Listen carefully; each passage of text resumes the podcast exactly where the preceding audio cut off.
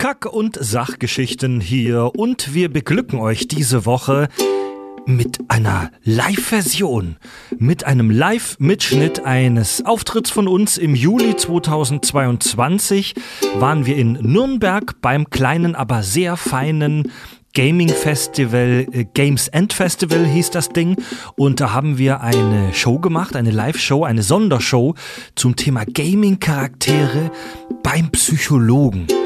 Ja, wenn euch das gefällt, wenn euch das äh, Spaß macht und ihr gerne mal zu einer unserer Tourshows kommen möchtet, bei unserer Tour Brainfuck zum Beispiel jetzt im Herbst, Winter 22 und im Frühjahr 23, dann schaut mal vorbei auf unserer Website kackundsach.de und jetzt geht's los mit den Kackis live. Bitte begrüßt mit einem fetten Applaus, inklusive Ausraster, die Kack- und Sachgeschichten. Hier sind Tobi, Richard und Fred.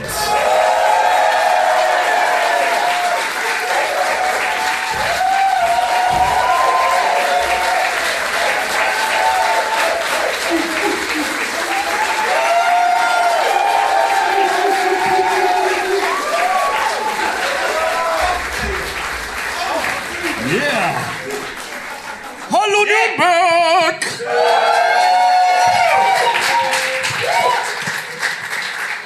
Ist immer ganz toll, weil in großen Seelen, dann ist es dann super, wie die Leute richtig brüllen. Aber hier ist so. Großartig. Ja, die Nürnberger haben richtig Bock. Geht es euch gut? Habt ihr Lust, so richtig zu podcasten? Liebe Nürnberger und Nürnbergerinnen, bitte begrüßt mit mir den Göttervater der Verbaldiarö. Äh, ist der Stein einmal im Rollen, kennt er kein zurück. The Machine, Tobi!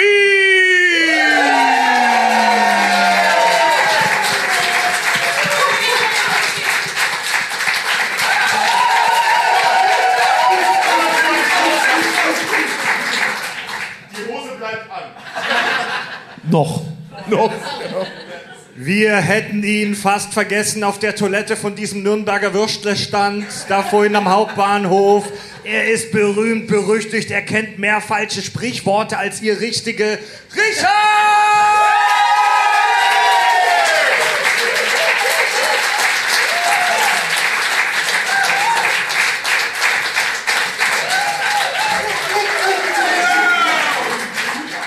Und heute lösen wir ein Rätsel, das die Menschheit schon seit fast 70 Jahren beschäftigt. Wer hat Batmans Eltern wirklich getötet? Fred!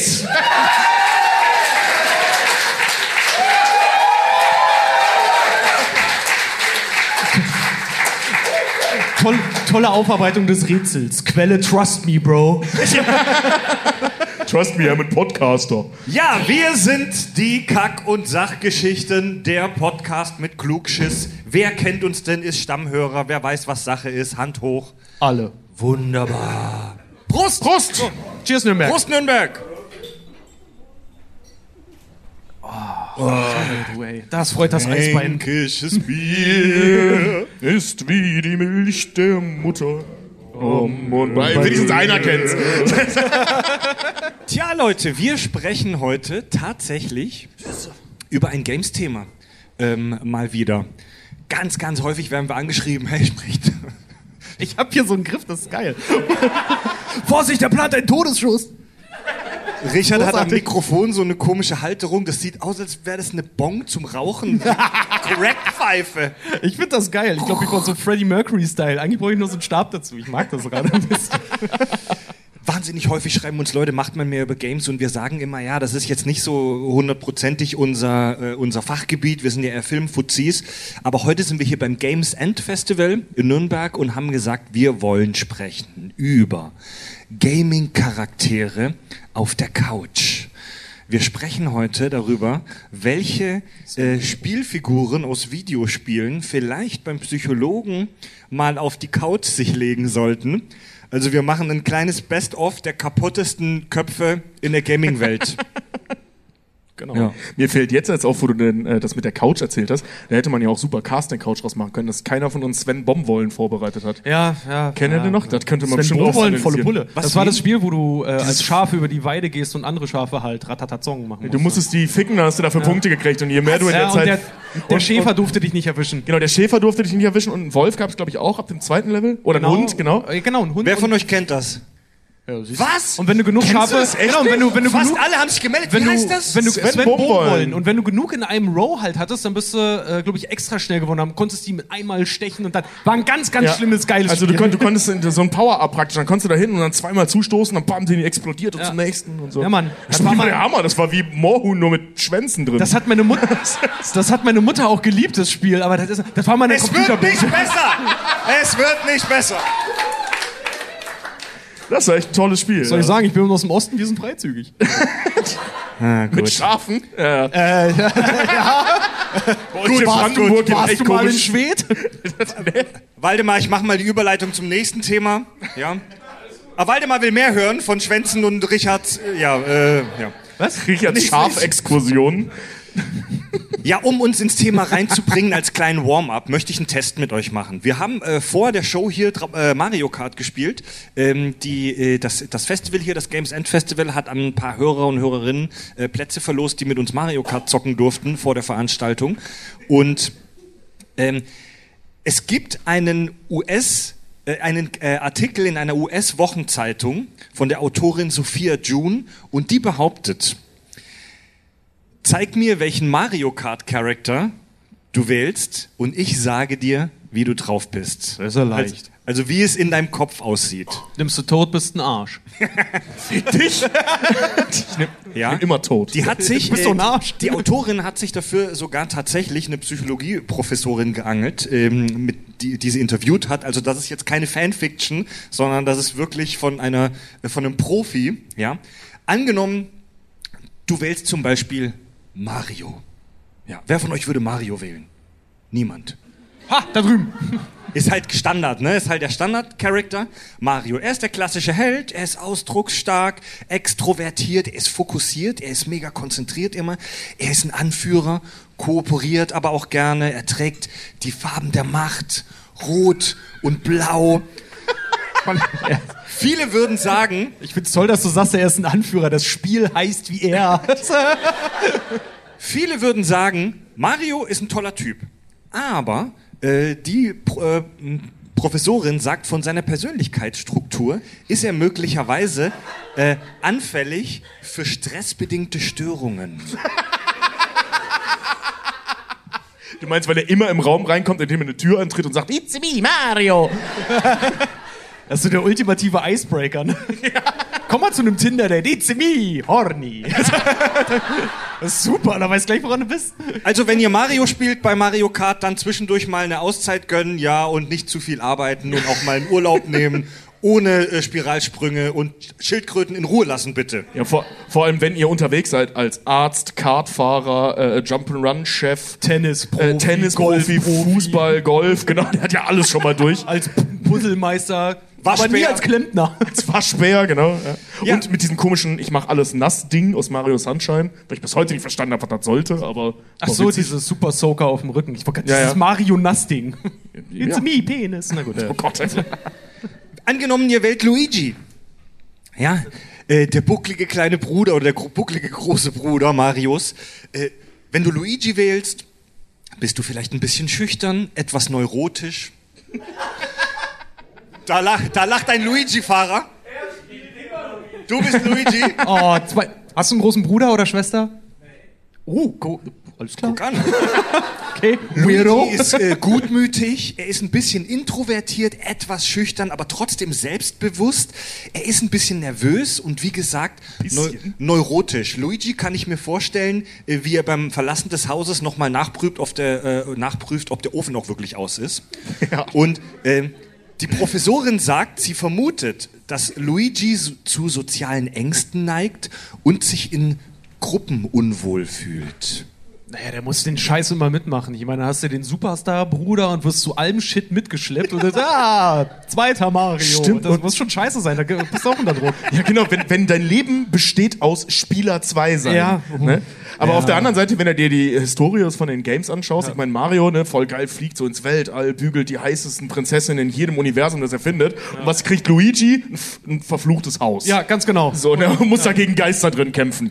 Geil. Mit, seinem, mit seinem Staubsauger. Mit seinem Staubsauger. genau. Der kriegt nicht mal eine anständige Waffe. Der Mario darf, kann sich Der darf weißes, glibberiges Zeug mit dem Staubsauger wegsaugen. Ja, ohne Scheiß. Mario. Mario kriegt hier so in, äh, in Odyssey was, glaube ich, wo er sich in Kanonenkugeln verwandeln kann. Oder in diesen Terminal hier, in diesen T1000 flüssigen Metalltypen. Und man kriegt Luigi einen scheiß Staubsauger.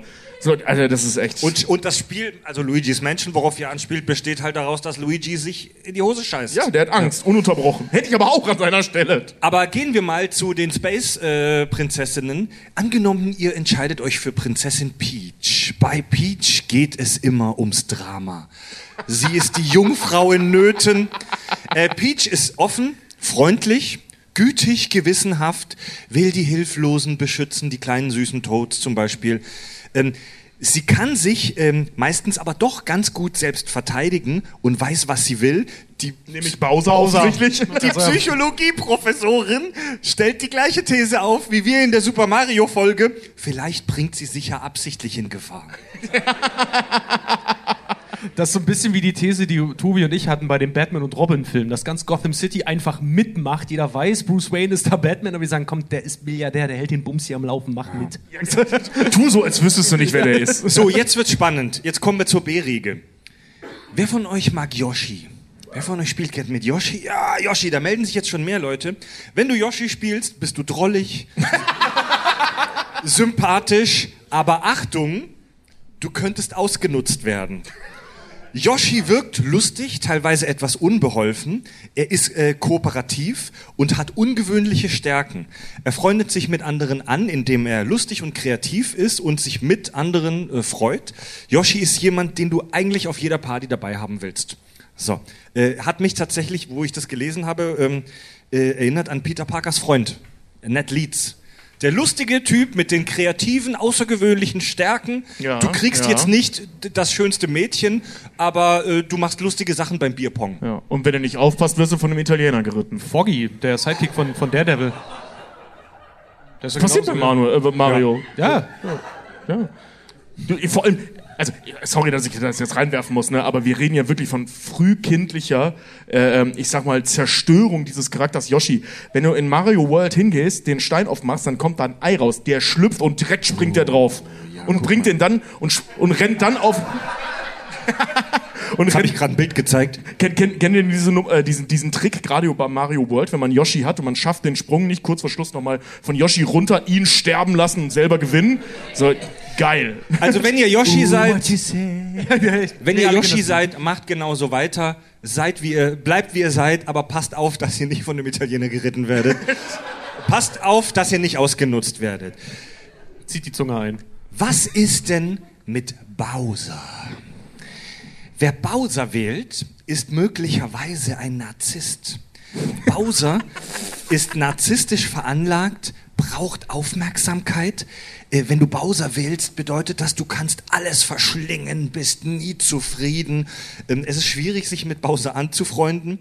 Äh, man so Der sagen, Tipp ja. der Professorin, Bowser-Charaktere meiden. Ja. Ich nehme Bowser gerne bei Smash. Aber mit wem Bowser rumhängen würde, wäre äh, Donkey, Kong, Ja, war so klar. Ja. beziehungsweise Donkey Kong Junior. Also in den neueren Spielen ist es meistens ja Donkey Kong Junior, weil Ja. Donkey Kong Senior ist halt irgendwie 20 Meter hoch und würde schlecht in einen Kart passen. Ja, außer, außerdem wird Donkey Kong äh, äh, Senior ist ja grundsätzlich Gefangener von King K. Rool nach Teil 1. Das, es geht ja immer in diesen Spielen darum, dass man irgendwie Donkey Kong befreien muss, obwohl das Spiel Donkey Kong heißt. Ja. Ja, wenn du Donkey Kong Junior nimmst, bedeutet das, du hast emotionalen Ballast zu schleppen. Donkey Kong ist destruktiv, aggressiv, feindselig, aber auch clever. Donkey Kong muss sich immer beweisen.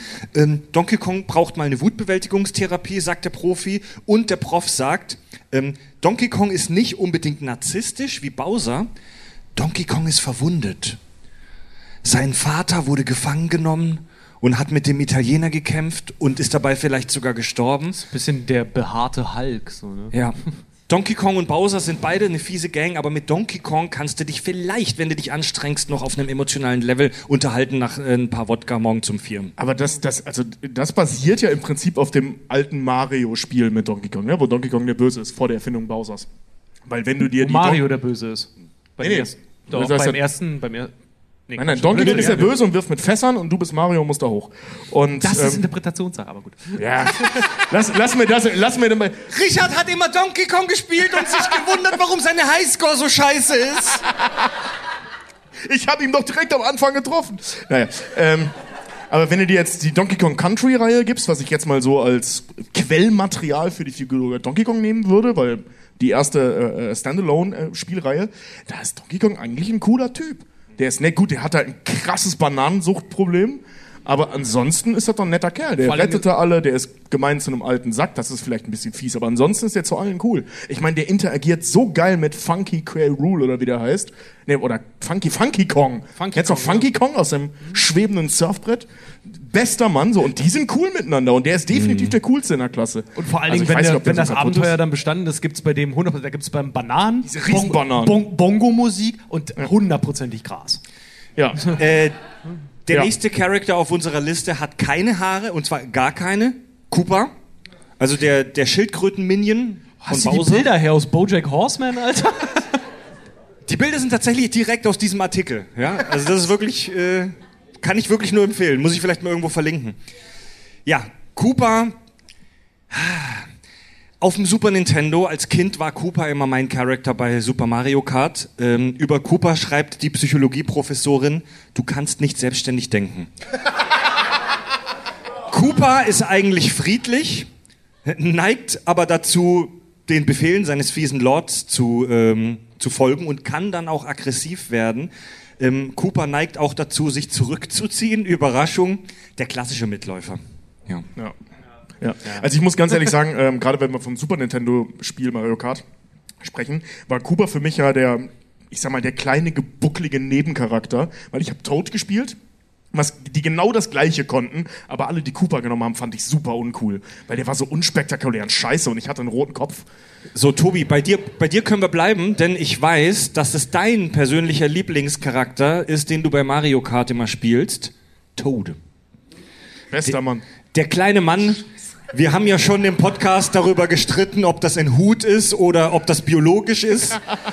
Also ich habe mal eine Zeichnung gesehen, da hat er seinen, diesen Pilz abgenommen und da waren, was wir als Augending waren, die Nasenlöcher von einem ganz anderen Ja, das, das, war, das war von Alex DMC, DMC, auf, ja. auf Instagram. Ja. großartig. Wenn du Toad spielst, bedeutet das, du bist clever, aber zerbrechlich. Toad, Ja, ist, ja. Toad ist in seinem Mikrokosmos, also bei dieser Pilz-Alien-Spezies, ist er ein Anführer, aber er scheut die Aufmerksamkeit. Ja, voll. Toad ist etwas abgehoben, vielleicht esoterisch veranlagt, schreibt der Prof. Toad kämpft nicht für den Sieg, das finde ich spannend. Toad kämpft nicht für den Sieg, sondern für Selbstverwirklichung. Also für Tobi diese Figur in Retrospektive ab absurdum. Ja, äh, ja, teilweise. Weil, weil ich weiß, wie du spielst. Los!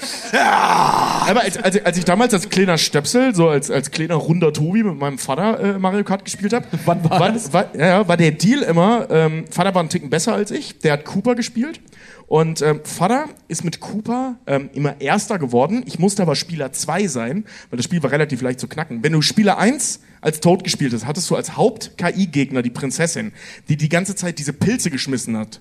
So, und das war richtig beschissen. Das heißt, ich war Spieler 2 und bin mit Absicht immer Zweiter geworden, um den äh, äh, zweiten Platz wegzuschießen. Nur damit wir gemeinsam die Goldmedaille holen konnten. So. Also passt schon. Und ja, sie hat eine Publikumsreaktion ausgelöst, du Arsch. Übrigens, wo wir gerade beim Thema sind, äh, die Wissenschaft beschäftigt sich auch äh, weitergehend mit Mario Kart. Deutsche und niederländische Wissenschaftler haben äh, bei einer Studie etwas Unglaubliches rausgefunden. Mario Kart zu spielen macht mehr Spaß, als Mathematiktests zu absolvieren. Wow! You don't say. Alter. Als nächstes sagen, draußen spielen ist besser als in der Schule sitzen. Ja, Leute, da fliegen die ersten Biere um. Wir, wir möchten über Gaming-Charaktere spielen, die vielleicht einen kleinen Sprechen. Knacks haben, äh, spielen, sp spulen. Wir wollen über Gaming-Charaktere sprechen. Vielen Dank, ich bin schon so in meinem eigenen Game drin. Wir wollen über Gaming-Charaktere sprechen, ähm, die vielleicht einen kleinen Knacks haben oder an denen wir interessante Verhaltensweisen aus psychologischer Sicht sehen. Und da gibt es so, so, so viele. Es gibt so, so Klassiker, über die wir gar nicht lang sprechen müssen, wie Duke Motherfucking Nukem. So, hat jemand von euch schon mal ein Duke Nukem Spiel gespielt? Äh, also, was will man zu Duke Nukem viel sagen? Er ist das ins Absurde getriebene Extrem des toxisch-männlichen. Ein Typ, der sich immer kraftstrotzend gibt, äh, keine Schwäche zulässt, andere gerne als unterlegen betrachtet und sie abwertet und besonders Frauen wie Scheiße behandelt. Du kannst in Duke Nukem Stripperinnen mit Geld bewerfen und sie danach mit der Schrotflinte abschießen. Sowas haben die Leute in den 90ern gezockt. Und vor kurzem, Ja. es gab ein Remake. Richtig. Oder um bei den fiesen Typen zu bleiben, über den haben wir äh, tatsächlich im Podcast auch schon mal kurz gesprochen. Wario. Ich, ich hasse ihn bei Mario Kart. Ich hasse ihn. Äh, über Wario hatten wir in der Mario-Folge auch gesprochen. Es gibt einen ähm, Nintendo-Comic, einen uralten Nintendo-Comic, in dem die Origin-Story von Wario aufgedeckt wird. Wario war der Cousin Ne, Das war der Cousin von äh, Mario. Und Mario hat Wario im Sandkasten gemobbt. Also wir haben bei Wario ähm, das Mobbing-Opfer, das dann im Erwachsenenalter selbst zum Mobber wird. Fiese Geschichte eigentlich. Ja. Mir tut Wario leid. Wer tut dir leid? Der ist die Wario. wahre, ja, das ist die wahre tragische Figur hier eigentlich. Wario. Noch dazu mit einer Farbkombination, wo der Designer gesagt hat, gib ihm Farben im Sinne von fickt euch. Fick dich. Lila und gelb, ja. Und grün. Das ist so der, der Mittelfinger des Grafikdesigners ins Publikum. Gelbes Shirt und Mütze, lilafarbene Latzhose. Was hast du Und geraucht? dazu grüne Schuhe. Und grüne Schuhe und diese Nase. Der Typ ist Alkoholiker. Ja, voll. Klar, nach der Story, der sitzt wahrscheinlich den ganzen Abend zu Hause, weinend, zieht sich Wodka rein, bis Mario um die Ecke kommt, um ihn dann zu verprügeln. Obwohl, hast du mal die Spiele gespielt auf dem Gameboy damals? Die waren schon geil. Ma äh, gemacht. Land? Wario World. Keine Ahnung, die waren auf jeden Fall mega geil. Ja. Ja, Mann. Äh, ja, Mario, der, der Mobber selbst. Mario ist auch ganz interessant äh, in der Betrachtung. In der, in der Podcast-Folge über ihn hatten wir uns schon mit seiner Steuererklärung beschäftigt. ja? Oh, ja, Waldemar, solche Dinge machen wir im Podcast. Und ähm, ja, Willkommen. Mario ist auch aus der psychologischen äh, Perspektive spannend. Ja, und der hat, äh, also das kann man eigentlich kaum kurz machen. Ich habe mich da auf zwei Sachen gestürzt, weil eigentlich, gehen wir mal davon aus, Mario ist der Held in seiner eigenen Geschichte, dann könnte man ihm maximal äh, eigentlich sofort unterstellen, der hat eine Verhaltensstörung.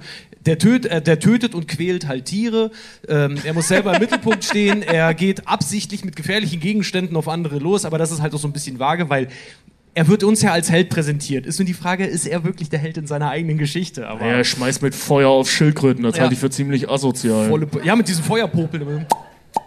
Ja, super geil. Aber äh, ich habe mal nachgeguckt, ob er eine Identitätsstörung hat oder äh, Narzisst ist. Nämlich, Ui. wir hatten es schon angesprochen, Mario Kart, Golfprofi, Tennisprofi, Fußballprofi, Doktor. Äh, fehlt eigentlich nur noch, dass irgendwann Mario Philosophie und Mario Politik halt irgendwie er war- Das hat auch nicht die Marketingabteilung von Nintendo entschieden. Das hat Mario selber so entschieden. Da wären wir beim Fred, Narzissmus. wenn du das in Frage stellst, macht doch unser aller Leben hier keinen Sinn mehr. Mario ist eine stringente Figur, die sich das alles selber aus. Er war freiwillig ein Papierflugzeug. Ja, und zwar äh, die Identi- Identitätsstörung zeigt sich bei ihm halt, oder würde sich darin zeigen, sofern das zutrifft, dass zwei oder mehrere Persönlichkeiten in ihm verankert sind, die äh, Gefühle als auch Handeln, ähm, als auch Erinnerungen bei denen gestört ist. Also die nehmen ihre eigene Realität nämlich gar nicht mehr wahr, sondern bauen sich immer wieder ihre eigene neue Realität, was auch zum Beispiel belegt werden kann durch Gedächtnislücken. So über so ganz fundamentale Sachen. Wenn der mal als Doktor gearbeitet hat und zufällig spricht ihn Tiger Woods beim Golfturnier drauf an, sagt, waren Sie nicht vor kurzem noch der Typ, der mir das Rot Null für meine Opfer verkauft hat? Und der sagt, kann ich mich nicht erinnern. Dann kann das ein Ze- Anzeichen sein für eine Identitätsstörung. Ja, Mann. Ja, Mann. Stimmt, ja. Verfickte Scheiße. Ja. Was ist mit Sonic? Sonic ist doch auch so ein, so ein Speedfreak wie Mario. Sonic ist ehrlich gesagt, also ich habe mich bei Sonic hatte ich mich ähm, bei der ersten kurzen Recherche auf das erste gestürzt, was irgendwie ins Auge gefallen ist, und das war ADHS, die Aufmerksamkeitsdefizit-Hyperaktivitätsstörung. Das Problem ist eigentlich, äh, das Problem daran ist, weißt du, im Herzen würde ich auch gerne wollen, dass er es hat. Aber die kalten Fakten, und das habe ich während der Recherche rausgefunden, sprechen eigentlich gar nicht dafür. Weil, was wissen wir über Sonic? Er ist schnell, ja, er ist vielleicht ein bisschen ungeduldig, okay, aber alle anderen Faktoren, die halt Ja. irgendwie für ADHS sprechen, also dass er seinen Alltag nicht bewältigen kann, dass er nicht entscheidungsfreudig ist, dass er ähm, Sachen zerdenkt, dass er zum Beispiel halt auch einfach handlungsunfähig ist den ganzen Tag über und, und alle möglichen Geschichten, dass er seine Gedanken verliert. Also das, was er gerade sagen wollte und Co. Das wissen wir nicht. Wir sehen nur das Oberflächliche, er bewegt sich schnell, daraus schlussfolgern wir, er muss irgendwie hibbelig sein oder was auch immer. Es wird aber niemals gezeigt, dass er innerlich unruhig ist. Eigentlich ist er ein ziemlich entspannter Typ, der seine Chili Dogs fressen will und ins Abenteuer sich stürzt. Waldemar, hör dir mal unsere Pumuckel-Folge an. Da haben wir viel über ADHS gesprochen und überprüft, ob Pumuckel vielleicht ADHS hat. Ähm, vor allem, also der ist ja auch relativ zielgerichtet so. Der weiß, Ja. der muss hier, ähm, wie hieß er noch, der, der böse ähm, Dr. Robotnik oder vielen Eggman, ja. Genau, äh, äh, den muss er halt platt machen und das macht er ja. Ja. Ne, Der rennt ja wirklich immer geradeaus, beziehungsweise von Und links Sonic, nach ey, rechts. bei das ist immer dem, was Sonic da macht, Alter, brauchst du eine echt gute Konzentrationsfähigkeit. Ja, ich wollte Ja. gerade sagen, er macht zwar viele Dinge und schließt vielleicht auch nicht viele ab, aber in, in seinem in schließt seiner, alle Level ab. in seiner Kondition halt einfach, die er hat. Ich meine, ähm, wer war denn das hier? Hier, äh, oh Gott, bei den X-Men, hier Silver Dingensküchen, der Sohn von Quicksilver. Quicksilver, Dankeschön. Jetzt fiel mir das Wort nicht ein. Ähm, Der sich so extrem schnell bewegen kann. Ganz genau, der hat ja auch so ein, wie kann man sagen, so eine, so eine gefühlte Ungeduld, dass er dann Leute fragt, so, wo kommt ihr her? Jetzt sag doch mal, wo, wo geht's denn hin? Und immer wieder, immer wieder nachfragt halt bei diesen ganzen Sachen. Und das ist aber seine Natur, weil der halt Dinge schneller erledigt und alle anderen sind für ihn arschlangsam. Und dasselbe kann man, könnte man halt auch über Sonic sagen. Das ist keine Störung, das ist seine Natur. Stimmt, das, das könnte sein, dass Sonic äh, ähm, Zeit anders wahrnimmt als wir. Ja. Ne? Also Ja, so ist es ja bei äh, Quicksilver. Genau, so bei Quicksilver ist es ja so, genau. Also der ist nicht ungeduldig, sondern der wartet wirklich schon lange auf die Antwort in seiner Welt. In deiner ist er, wirkt er einfach nur ungewöhnlich, äh, ungeduldig. Genau, und Sonic hat ja auch, Sonic kann ja im Gegensatz zu jemandem, der ADHS hat, Sonic kann ja entspannen. Der hat ja nicht diese innere Getriebenheit. Der haut sich nicht die Nächte um die Ohren. Nee, Sonic kann auch, wenn er, wenn er Ich wirklich, wenn er sein Tagwerk getan hat, dann haut er sich einen Chili-Dog rein und dann fetzt er sich irgendwann auf die Couch. Ich widerspreche und belege das in-game, wenn du in einem Sonic-Spiel, äh, oder bei den alten Sega-Dingern war es auf jeden Fall so, wenn du dich nicht bewegst und er steht nur da, tippt er die ganze Zeit unten mit dem Fuß am weil er einen Boden. Auftrag hat. genau. Weil du deinen Arsch nicht hochkriegst. Ja. Ja. Äh, Tobi, du bist ganz, ganz großer Fan äh, der Monkey Island-Reihe. Ja. So, wer von euch ist Monkey Island-Fan? Ah, sehr schön. Na, immerhin ein paar. Na, immerhin ein paar. Wer kennt Monkey Island nicht? Oh, ist, ist im. Prinzip Fluch der Karibik als Videospiel. Also wirklich, das basiert auf derselben Idee. Und der Typ ist ja auch Kult, so in der Fangemeinde. Guybrush Threepwood, der, äh, ich bin kein Monkey Island-Fan, aber der ähm, tollpatschige Pirat, kann man das so sagen? Ja, der etwas unbeholfene Pirat, sag ich Ja. mal so. Ja. Also, nein, also in seiner Welt, und darauf will ich nämlich hinaus, äh, Guybrush Threepwood, ein mächtiger Pirat, wie er sich selber immer vorstellt und auch immer jedem erzählt, dass er zehn Minuten die Luft anhalten kann, was er wirklich kann. Und ähm, bei ihm habe ich mir so überlegt, wenn man sich diesen Charakter so anschaut, in allen Teilen, vor allem in den ersten dreien, ähm, bei ihm fällt auf, der hat eine wahnsinnige Sucht nach Aufmerksamkeit. Also es, gibt sogar eine Szene, Teil 2 beginnt damit, dass er zwischen so alten Piratenhaudegen steht und, na, wie gefällt dir mein neuer Bart? Willst du meine coolen Piratengeschichten hören? Und die immer nur, nein, verpiss dich. Aber willst du, willst du meine neuen? So, nein, ist mir egal. Aber willst du mir ich habe folgendes, nein, ich habe den großen Zombie-Piraten, hau ab. Also das ist wirklich, so, so geht dieses Spiel los. Ne? Und das hast du wirklich die ganze Zeit. Der muss mit jedem reden, das ist logischerweise Teil des Spiels. Der kann, der kann nicht stillstehen, der muss immer sich um irgendwelche Dinge kümmern. Und jetzt habe ich mir mal die Symptome bei der Sucht nach Aufmerksamkeit angeschaut. Und da, da trifft das wirklich alles, also einfach alles zu, was man darüber sagen kann. ne? Es ist zum Beispiel Unwohlsein, wenn er nicht im Mittelpunkt steht. Hast du, wie gesagt, die ganze Zeit. Ähm, sexuell verführerische Komponenten. Er hält sich Elaine gegenüber, es ist so der Love Interest in der Geschichte, immer für den geilsten Typen, der rumläuft. Was dann auch so das nächste Symptom wäre nämlich Denken, dass Beziehungen intimer sind, als sie sind. Elaine interessiert sich einen Scheiß für Guybrush. Also zumindest in den ersten Teilen. Aber er denkt, das ist, wir sind praktisch schon verlobt. In dem Moment, wo er ihren Heiratsantrag macht, will sie ihm in die Fresse hauen. Nur mal dazu. Die, die, Ideali Also- die Idealisierung von Beziehungen oder der Liebe hat man bei narzisstischen Persönlichkeiten ja auch manchmal. Waldemar, darüber haben wir in der Iron Man-Folge gesprochen. ja, genau. Muss echt was aufholen, Alter. Er hat zum Beispiel auch so, äh, was auch so ein typisches Symptom ist, sind äh, ähm, oberflächliche und äh, rasant ändernde Emotionen. Das ist ja so ein äh, Point-and-Click-Adventure oder Click-and-Point-Adventure. Und ähm, du musst so Sätze auswählen, wenn man redet. Und du kannst wirklich pro Satz hat der eine andere Emotion. Du kannst die aber alle durchgehen. Das heißt, du redest teilweise so, wie konntest du nur? Kannst du mir mal kurz sagen, wie, warum hast du das getan? Ich liebe dich. Das kannst du alles hintereinander sagen. Also das, das geht halt wirklich die ganze Zeit hin ja. und her. Und vor allem auch dieses, ähm, ich sag mal, etwas zu stark im Affekt seiende, also dass er extremst auf Situation reagiert, wenn er denn Aufmerksamkeit bekommt. Weißt du, dass es dann halt immer direkt das Größte ist, was er gerade getan hat. So, ne? Also das äh, äh, zieht sich tatsächlich durch die ganze Reihe durch. Also mhm. Guybrush Threepwood ist süchtig nach Aufmerksamkeit. Das ist witzig, dass das saß. Ich, ich, ich hatte einen Kumpel in der Schule, so, wenn der irgendwie, weiß ich nicht, die Familie hat irgendwas gemacht, der kam aus dem Urlaub wieder so, das wäre mal gleich das Gigantischste von der Welt. Ja, genau, genau. Über. Krass, ja. ja. ja. Ich meine, ja. das Spiel geht los damit, dass er sagt, als so ein kleiner Pimpf, ich zieh los und finde den einzigen Schatz, den man nicht finden kann. Und One Piece. töte den, ja, genau, wie bei One Piece, ja. Big Whoop heißt er da. Jetzt haben wir, jetzt hatten wir gerade so ein paar Quickies. Jetzt sind wir schnell ein paar Figuren durchgenommen und äh, durchgegangen und haben ein paar witzige Sätze dazu gesagt, haben auch gelacht, haben ein paar Gags gemacht. Wie immer bei unseren Folgen, ihr liebe Hörerinnen und Hörer kennt uns ja. Frederik Hilke, Klimaxmeister, danke. nee, ihr kennt uns ja. Ähm, fettes, fetter Disclaimer. So, wir reden jetzt gleich auch über ein paar düstere Dinge und auch über ein paar, wie soll ich sagen, Themen, die etwas schwierig sind im Umfeld von psychischen Störungen. Und äh, ihr wisst, ja, da, solche Themen muss man ernst nehmen. Wenn wir hier darüber lachen, dann lachen wir über unsere Gags und über fiktive Figuren. Wie immer, wenn wirklich Menschen im Umfeld oder man selbst das Gefühl hat, irgendwas läuft nicht gut im Kopf, dann immer, immer Hilfe suchen. Ähm, und ganz wichtig, wir sind keine Profis, wir sind keine professionellen Psychologen oder Psychiater, sondern interessierte Laien und äh, Film- und äh, Serien- und Games-Geeks. Aber lasst uns auf ein paar Figuren mal im Detail gucken. Es war eine der beliebtesten Spielereien der letzten Jahre, The Last of Us. Joel Miller die Hauptfigur. Jetzt haben spontan, als ich das Bild gezeigt habe, ein paar im Publikum schon genickt.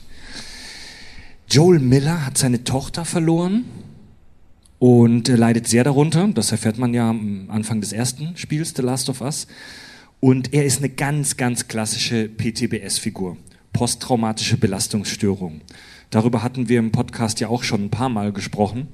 Das ist so ein ganz klassisches Motiv für Comichelden, allgemein für Filmhelden, für, für Gaminghelden. Vor allem für Antihelden. Vor allem für Antihelden. Der ultimative Verlust von Kontrolle irgendwann mal. Ja. dann posttraumatische, das, das sich von alleine dann. Ja, posttraumatische Belastungsstörung.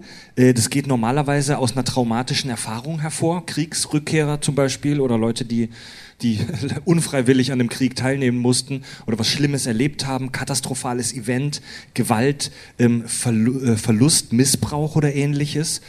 Und typische Symptome, und äh, das können wir ja mal mit Joel Miller abgleichen, äh, typische Symptome von so einer posttraumatischen Belastungsstörung sind äh, Übererregbarkeit, man ist immer nervös und in Alarmbereitschaft. So als nervöse Figur habe ich ihn jetzt nicht kennengelernt, aber er Doch hat, er ist schon immer in Alarmbereitschaft. Ne? Er ist super, super nervös. Eine seiner Fähigkeiten ist ähm, quasi das Unheil schon zu hören, bevor es halt irgendwie kommt. Ach, das ist ein also Skill? Ja, klar, du hörst ja. Ich habe nur den ersten diese, Teil gespielt. Du hast ja beide äh, intensiv gespielt, Richard. Ne? Da gibt es einen Twist im zweiten Teil, erzähle ich aber nichts von. nee, aber äh, eine seiner Fähigkeiten ist ja, wenn du, wenn du Gegner nicht siehst, dass du dich halt darauf konzentrierst, die zu hören, weil diese Klicker äh, ja auch immer rumlaufen und dann halt natürlich einen Sound von sich geben. Aber der ist immer im Alarmbereitschaft, die ganze Zeit. Der mhm. ist immer angespannt und der ist immer lieber zweimal gucken, ob eine Falle irgendwo ist, bevor man irgendwie, also dieses, dieses, die Passagen im Spiel, wenn es dann heißt, so jetzt ist Action losrennen und einfach blind handeln, ja. danach rastet der immer aus, weil es außerhalb seiner, seiner Kontrolle ist. Mhm. Weiteres Symptom, emotionales Abstumpfen. Man fühlt sich emotional taub. Alles ist irgendwie so in Watte gepackt. Ja. Weiteres Symptom, ähm, ein starkes Gefühl von Hilflosigkeit. So, also Joel Miller ist ja schon jemand, der anpacken kann und sich auch wehren kann, aber ähm, er fühlt so eine Hilflosigkeit der Welt gegenüber. So, er hat seine Tochter verloren und konnte das nicht verhindern und hat jetzt das Gefühl, irgendwie alleine zu sein auf dieser Welt und selbst gar nichts daran ändern zu können, wie sich sein Schicksal, in welche Bahnen sein Schicksal sich bewegt. Er resigniert ja auch davor ganz häufig. Ja. Auch wenn sich sein Schicksal dann halt offenbart, dann hast du manchmal auch das Gefühl, der macht das jetzt, weil er es muss. So für, für sich ist halt das Richtige, was man tut. Aber so richtig, Mhm. so richtig, dass er jetzt einen Antrieb darin hat, eher nicht. Beliebtes äh, tatsächlich Stilmittel, sowohl technisch als auch inhaltlich in Filmen und Games, äh, die Flashbacks. Also das Wiedererleben von traumatischen Erinnerungen. So, du hörst ein Geräusch, eine Dose fällt oder Tobi macht ein, sein Bier auf, plopp, und plötzlich hast du dann äh, im Game so ein Flashback, wie du eine Situation aus dem Krieg äh, oder zu, als er äh, seine Tochter verloren hat, nochmal neu durchlebst. Das ist auch einfach seine. Ähm, ich weiß gar nicht, du hattest es gerade noch nicht erwähnt, was Joel ja in dem Game selber auch macht als Job, nämlich nachdem die Welt untergegangen ist. Und das ist halt eigentlich ganz interessant in dem Aspekt. Der ist Schmuggler. Der bringt sich also bewusst immer wieder in dieselbe Situation, äh, um Das, halt ja, sich ja. selbst zu therapieren, vielleicht auch. Reinszenierung nennen das die Psychologen. Und das klingt total paradox. Ich finde es super spannend. Ja? Mega düster, aber auch super spannend. Es klingt paradox, aber Menschen, die schlimme Traumata erlebt haben, neigen manchmal dazu, nicht immer, aber manchmal neigen sie dazu, sich selbst bewusst oder auch unbewusst in Situationen zu bringen, äh, die dem traumatischen Erlebnis ähneln. Jetzt habe ich einen sehr langen Satz gebaut. Ähm, manchmal suchen die aktiv danach, das nochmal in einer ähnlichen Art zu durchleben.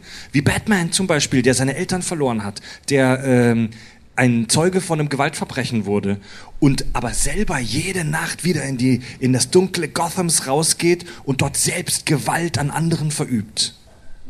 Ja. Und das sehen wir bei Joel ganz klar. Ich meine, er hat sogar den Beruf Schmuggler gewählt. Er hätte äh, Cannabis äh, ähm, Gärtner werden können, wie die eine, der eine NPC im zweiten Teil. Er ist ein super Überlebenskünstler. Aber er wurde Schmuggler. Überlebenskünstler, Waffenbauer und Techniker. Der baut ja wirklich aus, der macht ja buchstäblich aus Scheiße Gold. Ja gut, aber es ändert ja nichts daran, dass er sich selbst immer wieder in die Situation bringt, sich potenziell zu retraumatisieren. Nur Ja, weil er klar. etwas kann, heißt es ja nicht, dass es eine gute Idee ist, das zu machen. Ja, na, natürlich, Also, aber ja. Fred hat schon recht. Er hätte auch was anderes machen können, theoretisch. Ja, ja, genau. Er wählt aber den Weg, dass er sein Trauma im Prinzip eigentlich, also diese, diese Kontrollverlust und immer wieder was Neues dann noch erleben, der macht das jedes Mal wieder aufs Genau. Neue. Und das, die Story des Spiels treibt es ja auf die Spitze. Denn er lernt das Mädchen Ellie kennen, die äh, in ähnliches Alter, tatsächlich auch äußerlich sehr ähnlich seiner Tochter ist. Und nimmt sie als Ziehtochter an. Natürlich widerwillig, ja. Natürlich gibt's im Game dann immer diese Dialoge, wo, wo sie sich gegenseitig so ein bisschen, wo sie frotzeln. Äh, gibt's das Wort? Kennt ihr das? Foppen? Wo sie sich gegenseitig so ein bisschen foppen. Anmachen. Äh, aber er hätte ja auch weggehen können oder sagen können, so nein, jetzt geh endgültig mal weg oder einfach abhauen. Er nimmt sie als Ziehtochter an und begibt sich damit in eine Situation, wo er vielleicht diese traumatische Erfahrung dann nochmal machen muss. Ja. Wer hat das Spiel gespielt? Ganz kurz. Einige? Oh, das sind viele. Ah, sind Ja. doch nicht so viel. Ich will das Ende nicht spoilern. Nee, weil das wäre noch wichtig, aber ich will das Ende nicht spoilern. Ja, sag's mir aber vor allem nicht, ich fand das Spiel doof. Äh, Aber ich will es irgendwann nochmal zocken. Deswegen bin ich auch die ganze Zeit so still, ich habe da nichts zu, zu sagen. Alter, ohne Witz, gerade. Du magst doch auch genauso wie ich storygetriebene Spiele. Spiel das Ich weiß, mal. aber ich hasse Horrorspiele, da kann ich eine Woche nicht pennen. ich habe ja angefangen zu spielen und dann saß ich zu Hause, wollte mir die Zähne putzen und höre dieses scheiß Geräusch und dann bin ich direkt ins Bett gegangen. Ich weiß nicht mal, was das war. Wahrscheinlich nichts. Wahrscheinlich war mein Kopf. Ja. Allein über Joel könnte man eine drei, vier Stunden Podcast-Folge machen und Richard und Sven haben das bei uns im Premium-Kanal ja auch über die The Last of Us-Reihe. Ähm, heute wollen wir ein bisschen Best-of machen, also wir wollen uns äh, eine Bandbreite von Figuren angucken. Wen hast du denn für uns mitgebracht, Tobi? Ja, ähm, ich gehe tatsächlich in eine ähnliche Richtung, ähm, was die Grundvoraussetzung angeht, nämlich äh, wir sprechen auch über PTBS hier. Nur ähm, dieser PTBS-Patient hat sich eine sehr, ähm, ich sag mal, spannende Zusatzstörung dazugeholt. Was genau das bedeutet, sage ich gleich. Und zwar äh, der alte Grieche Kratos. Ähm, wer von euch kennt God of War? Da ging gerade Okay, das sind wirklich fast alle, sehr schön. da ging gerade auch ein Raunen durch den Saal. Ich Komm, der hat Griechenlands, Spannend. Griechenlands Tzatziki-Bestand aufgefüllt über Äonen. Also die äh, Kratos aus, aus der God of War-Reihe, die lächerlich brutale Hack and Slay-Reihe. Ja. Ist das Hack and Slay? Ja, ja, ja, ja, ja, Ich ja, bin kein ja. so Kenner. Also bis Mittlerweile auf den, nicht mehr. Bis auf den aktuellen Teil, mit der aktuelle Teil hat noch sehr starke Hack and Slay ähm, Einflüsse, vor allem das Kampfsystem, ähm, ist aber sonst eher so Richtung RPG und die alten Teile waren allesamt pures Hack and Slay. Du konntest auch nichts anderes machen. Es gab noch Jump'n'Run Parts und Rätsel, scheiß drauf. Also es ging im Endeffekt darum, dass du Viereck, Viereck, Dreieck drückst. Das war der, war der beste Kombo. Hallo, Brille halt. Ja, genau, alle auf Brille das Spiel, ja. Ja, und ähm, kurz für, für, für die, äh, die die Geschichte nicht mehr so ganz äh, präsent haben. Ähm, bei Kratos ist es so, Kratos hatte mal einen Bruder, der eine, wie heißt das, ein, ein Muttermal im Gesicht hatte. Und Zeus hatte eine, oder ist, wie nennt sich das, äh, prophezeit worden, dass er von seinem Sohn umgebracht wird. Spoiler, das ist in Griechisch immer so. Und ähm, deswegen weil Zeus natürlich wusste, dass er der Vater von Kratos und seinem Bruder ist, hat er diesen Bruder umbringen lassen, woraufhin Kratos sich dieses Ding hat tätowieren lassen, dieses Muttermal. Darauf wurde er großer spartanischer General, hat in unzähligen Kriegen gekämpft, ähm, hat dann irgendwann, ist er reingelegt worden von Ares und hat in einem blinden Wutanfall seine Tochter und seine Frau zerschnetzelt, woraufhin das örtliche Orakel die Asche seiner Familie auf seine Haut gebrannt hat, damit er immer wieder daran denken muss, was er getan hat. bis, bis hierhin so bekannt, so griechisch. Ja, so, ja, so weit, so PTBS. Und, ähm, Gottes Willen, ey. ja, und um Ganz das, normaler Nachmittag in Griechen, im alten Griechenland, ey. also er hat auch einen Krieg verloren, deswegen ist er schon damit immer Ares gesagt, die in Erfindung Verbindung. der Mathematik hat uns nur Unheil gebracht. Ja, und ähm, also ich lasse jetzt auch ganz viele Sachen weg. Im Endeffekt findet er auch raus, dass Zeus sein Vater ist. Er tötet seinen Vater mit äh, eigenen Händen, mit bloßen Händen und um dann Griechenland zu retten, tötet er sich selbst. Ähm, der stirbt ein paar Mal im Laufe der Geschichte. Der kommt, der kämpft, schnetzelt. Er kämpft sich nicht, er schnetzelt sich dann immer aus der Unterwelt wieder raus. Und ähm, sein Problem ist, er leidet unter gewaltigen Albträumen. Er sieht halt immer und immer wieder, wie er seine Familie umbringt und wie das Zeug so, also die Asche so auf seine Haut gebrannt wird und was er nicht all getrieben hat. Und um das, und das ist so praktisch der Point of No Return in der Geschichte, um das loszuwerden, geht er einen Deal mit den Göttern ein. So. Ganz äh, furchtbare Geschichte, in ähm, dessen Ende die ganze Welt zerstört wird.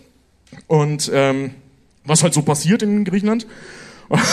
und jetzt echt so, ne? Es gibt griechische Tragödien, ja, wenn aber richtig. Ja, ein griechische Tragödie ist entweder ganz oder gar nicht. Ähm, in der Mythologie ist Kratos übrigens die Personifizierung der Gewalt. Also er ist kein Gott, sondern er ist die fleischgewordene Gewalt. Und das sieht Voll man geil. in den Games auch äh, zur Genüge. Ne? Ja. ja, das ist ein klassischer Kratos.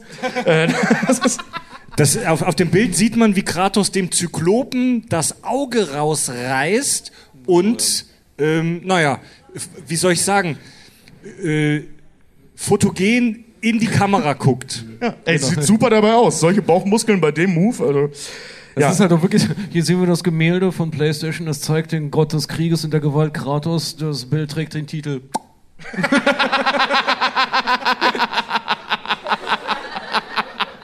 Ja, genau. Ja, ich meine, du hast ja auch solche Geschichten, dass er gegen Helios kämpft und am Ende reißt er ihm den Kopf ab, um ihn dann als Taschenlampe zu benutzen. Den, den Gott der als Sonne. Laterne, als Laterne. Als Laterne, ja. Also das, ja, wunderschönes Spiel, kann ich wirklich sehr empfehlen. Das macht wirklich sehr viel Spaß. Ab 18. Und jetzt, jetzt haben wir ja PTBS ähm, besprochen schon, ne? das brauchen wir jetzt nicht nochmal machen.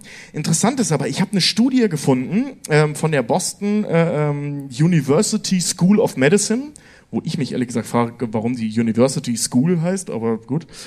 Ähm, und die haben eine Studie veröffentlicht. Und zwar zur Komorbidität von PTBS und dem sogenannten Intermittent Explosive Disorder. Der Disorder. Holy fuck, was, Was war, heißt das alles? was war das für ein Wort? Intermittent Explosive Disorder? Genau, Intermittent Explosive Disorder, die intermittierende Explosionsstörung auf Deutsch. Wow, Ich könnte geil. jetzt einen Klowitz nennen, aber nein. Also, ich habe ja in den letzten sechs Jahren Podcast schon viel mit euch mitgemacht. Und von diesem Wort erfahre ich erst jetzt. Ja, ist voll geil. Ich auch. Ich kannte das vorher auch nicht. Ähm, das ist im Prinzip die, ich sag mal, diagnostizierbare Störung des Wortes Jähzorn. Also wenn ein Kind ein bisschen bockig ist, dann ist das Jähzorn. Wenn das da passiert, ist das äh, die Intermittent Explosive Disorder. Oder ein So. Fall, Fall fürs Jugendamt. ja, ja. Und ähm, was, was ist das? Ja? Also die Intermittent äh, äh, Explosive Disorder ist im Prinzip eine krasse Form von Jähzorn. Das heißt, du hast eine sehr stark gestörte ähm, Impulskontrolle. Es reicht, dass wirklich kleine Zwischenfälle, die nicht mal wirklich Zwischenfälle sein müssen, einen krassen Gewaltausbruch äh, ähm, nach sich ziehen. Also wir reden hier von, ich renn dann mit dem Baseballschläger durch deine Bude und sei bitte weg, weil sonst bist du auch unter dem Baseballschläger. So, und man hat eben festgestellt, dass das komorbiditiv ist mit PTBS. Komorbide. Das, komorbide, danke. Ähm, und das bedeutet, du hast eine Grunderkrankung, in dem Fall PTBS, und dann kommt noch eine obendrauf. Das ist Komorbidität. Hm. Und ähm, in was, dieser, was, sorry, was übrigens tatsächlich gar nicht so exotisches ist. Nö, nö, gar also, nicht. als fleißiger Hörer von Hoaxilla und dem Psychotalk weiß ich, Komorbidität ist tatsächlich voll normal. Also die meisten Menschen, die krasse, also wir reden hier jetzt wirklich von heftigen Dingen, die dann psychiatrisch behandelt werden, ähm, die meisten Menschen, die äh, schwere psychische Störungen haben, haben komorbide noch eine oder mehrere andere Sachen dranhängen. Genau. So krasse psychische Störungen kommen selten allein. Ja. Der berühmt-berüchtigte Rattenschwanz halt, ne? Ja. Genau. Und das ist eben hier auch, also wenn du die jetzt zusammennimmst, so klassische Besche äh, Begleiterscheinungen, die wir auch in God of War sehen, sind diese Stimmungsschwankungen, ähm, Angstzustände, ähm, Substanzgebrauchsstörungen, also irgendwelche Drogensüchte, was übrigens einer der ersten Einstellungen in God of War 1 ist. Man sieht einen Krug fallen, während er irgendwelche zwei offensichtliche Sklavinnen bügelt. Ähm, tolles Spiel, by the way und äh, Depressionen. So, ne, was wir bei ja. ihm eben auch sehen. Ich meine, das Spiel, wirklich das allererste Bild, was wir sehen, ist, wie er sich umbringen will. Mhm. Ähm, ja, und ähm, die haben, also in dieser Studie, dieser Boston University School of Medicine, ähm, haben sie Männer mit Kampferfahrung, Kampfeinsatzerfahrung untersucht. Und wo sie dann eben festgestellt haben, von denen hatten 63 Prozent lebenslange PTBS-Symptome. Also unheilbar. Scheiße. Und von denen hatten im Endeffekt 25 Prozent dieses Intermittent Explosive, diese Intermittent Explosive Disorder. Das heißt, das ist ein, ein, ein, eine, eine Kombination, die bei einem Viertel aller PTBS-Patienten wow. mit Kampferfahrung ähm, vorkommt. Okay. Und ähm, diese, diese Kampferfahrung heißt in dem Fall übrigens, 90 Prozent der Teilnehmer hatten, ähm, haben ein Trauma durch den plötzlichen Tod eines Freundes oder geliebten Menschen. Ey, also volle Pulle. Ne? Diese Rambo-Nummer, seine Gedärme hingen raus. Blöde und so. Frage. Ähm, hat Wolverine das auch, weil der träumt ja auch schlecht und dann vor allen Dingen, wenn er einen Wutanfall ja. hat, dann geht ihm aus dem passt. Weg. Halt, ne? Find, ja. Also ja. finde ich, passt auf jeden Fall. Übrigens, ganz kurz, by the way, es ist wahrscheinlich die Boston University und dann die School of Medicine, also die Fakultät. Die das kann sein. Also das stand halt nur das. Ne? Das hat mir halt keiner vorgelesen, das war halt ein Artikel, beziehungsweise eine Studie. Hängt euch mal daran nicht auf, nur weil es School heißt, heißt es nicht, dass es irgendwas Untergeordnetes ist. Nee, nee, nee, nee, ich bin nur verwirrt wegen der Doppelung. Ach so. Wie gesagt, es wird wahrscheinlich die Medizinfakultät sein. Hm. So. Denke ich auch. Hm. So. Heftig. Also ein Typ auf jeden Fall Kratos, dem man nicht in der dunklen Seitengasse nachts in Nürnberg begegnen möchte. Nee, vor allem du hast ja auch jetzt äh, zum so den letzten Punkt zur, aktu äh, zur aktuellen Reihe. Da hat er das Ganze ja offensichtlich mehr oder weniger überwunden. Er ist halt so diese typische verschlossene, kalte Vaterfigur. Weißt du, so der Typ, der zwar auf dich aufpasst, aber nie mit dir redet. Ähm, dich, der dann im Laufe der Geschichte retraumatisiert wird und das wird ja. ja sogar in dem Spiel, hat jemand das Neue gespielt? Da gibt's ja noch diesen epischen Moment, wo er dann die, diese Chaosklingen zurückkriegt, wo du richtig siehst, dass er sich selber bewusst retraumatisiert, um das zurückzubekommen, seine, seine, seine mhm. äh, Explosive Disorder, damit er überhaupt diesen Kampf bestehen kann. Ja, wahnsinnig wow. verstörend alles. Heftig, okay. Äh, Richard, du hast auch eine, eine Gaming-Figur mit einem kleinen Knacks mitgebracht. Klein äh, ist gut. Wo man sagen muss, uiuiui, ui, ui, nimm hier die Nummer, ruf die bitte mal sofort an. Ja. Und zwar ähm, habe ich euch Senua mitgebracht aus dem Spiel Hellblade. Mhm. Ne? Hellblade, Senua Sacrifice. Wer hat's gespielt?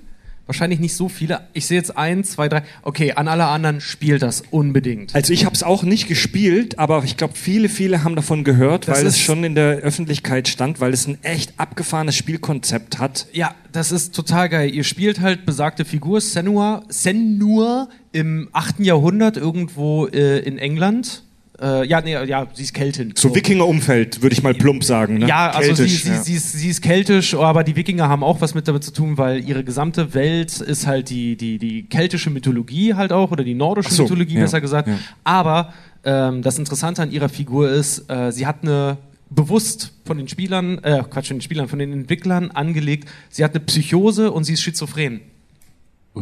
Und das ist halt ein total geiles, also nicht nur ein geiles Spielprinzip, weil, also halt auch eine, eine total interessante und krasse Figur, weil dieses Spiel ist mit fünf Top-Psychologen und Therapeuten und Co. entwickelt worden, um wirklich dieses Krankheitsbild der Psychose dem Spieler selber zu verwirklichen, äh, darzustellen, weil sie selber halt gesagt Spannend. haben, Spiele geben dir halt die Möglichkeit, dass du nicht wie bei einem Film oder bei einem Buch oder bei Videos oder was auch immer extern drauf gucken kannst, sondern du kannst das live miterleben. Und ich hab's gespielt und es ist abgefahren. Es ist richtig, richtig krass, weil du weißt niemals in dieser ganzen Geschichte, und ich will euch gar nicht so viel von der Geschichte erzählen, weil man muss das wirklich gesehen haben. Wenn ich euch das jetzt erzähle, dann erzähle ich euch viel zu viele Plotpoints, weil das, die Story ist nämlich auch noch ziemlich gut. Ähm, aber du weißt während der gesamten Spielzeit nicht, was ist eigentlich echt. Weil sie hat so eine krasse, so eine starke Psychose, ist so sehr von ihrem Umfeld halt auch, weil wenn du damals eine Psychose hattest, heute kann man das behandeln. Damals warst du halt, ja, aber es kann behandelt werden. So, es kann nicht geheilt werden, aber es kann behandelt werden. Damals warst du aber die Verfluchte im Dorf Die Hexe. Nicht die Hexe, Ja. aber die Verfluchte, was halt Okay. auch schon dazu führte, dass ihre, naja, na gut, das kann ich euch jetzt spoilern, ihre Mutter zum Beispiel verbrannt wurde und solche Sachen. Mhm. Also da hast du wirklich die Arschkarte. Du funktionierst nicht so wie alle anderen, äh, hast Halluzinationen, Wahnvorstellungen, siehst Dinge, die gar nicht da sind halt, ne? Hörst Stimmen in deinem Kopf und bist deswegen halt ein sofort ausgestoßener und alle anderen um dich herum lassen dich das halt wissen. Und der Hauptplotpoint der Geschichte des Spiels ist es, dass sie nach Helheim reisen möchte, also in die, in die nordische Mythologie, in die, in die Hölle, um dort mit Hela zu sprechen, um darüber zu verhandeln, ob sie den, ihren, ihren Freund, der einzige Mensch, der sie einfach so akzeptiert hat, wie sie ist, frei kaufen kann, frei bürgen kann im Prinzip. Also wiederbeleben im Prinzip. Ja, und du weißt aber, die, und sie rennt halt mit seinem abgeschlagenen Kopf die ganze Zeit halt in der Hand rum. Und du weißt die ganze Zeit nicht, äh, läuft die einfach nur gerade traumatisiert durch den Wald und sieht Dinge, die gar nicht da sind, oder steigt die wirklich in die Untiefen der Hölle ab mit all ihrer Grausamkeit? Waldemar wird sich sicherlich nicht wundern, wenn ich ihm sage, dass wir auch über diese krasse Persönlichkeitsstörung in der Pumuckel-Folge gesprochen haben. ähm, mit der Frage, ob der Meister Eder sich den Pumuckel vielleicht einbildet. Ähm, Psychosen sind ähm, Störungen im menschlichen ähm, Bewusstsein, die eine qualitative Veränderung der Wahrnehmung hervorrufen. Sprich, du siehst Dinge, die gar nicht wirklich da sind. Oder du siehst Dinge anders als andere Menschen. Und ähm, das wird in diesem Spiel so umgesetzt? Fragezeichen, ich habe es nicht Ja, gespielt. das ist also, wie du schon sagst, das ist eine Gruppe psychischer Erkrankungen zusammengefasst äh, mit veränderten, mit der Veränderung der Gedanken, der Wahrnehmung, der Gefühle und des Verhaltens. Erkrankte können zeitweise nicht zwischen Wirklichkeit und Vorstellung unterscheiden.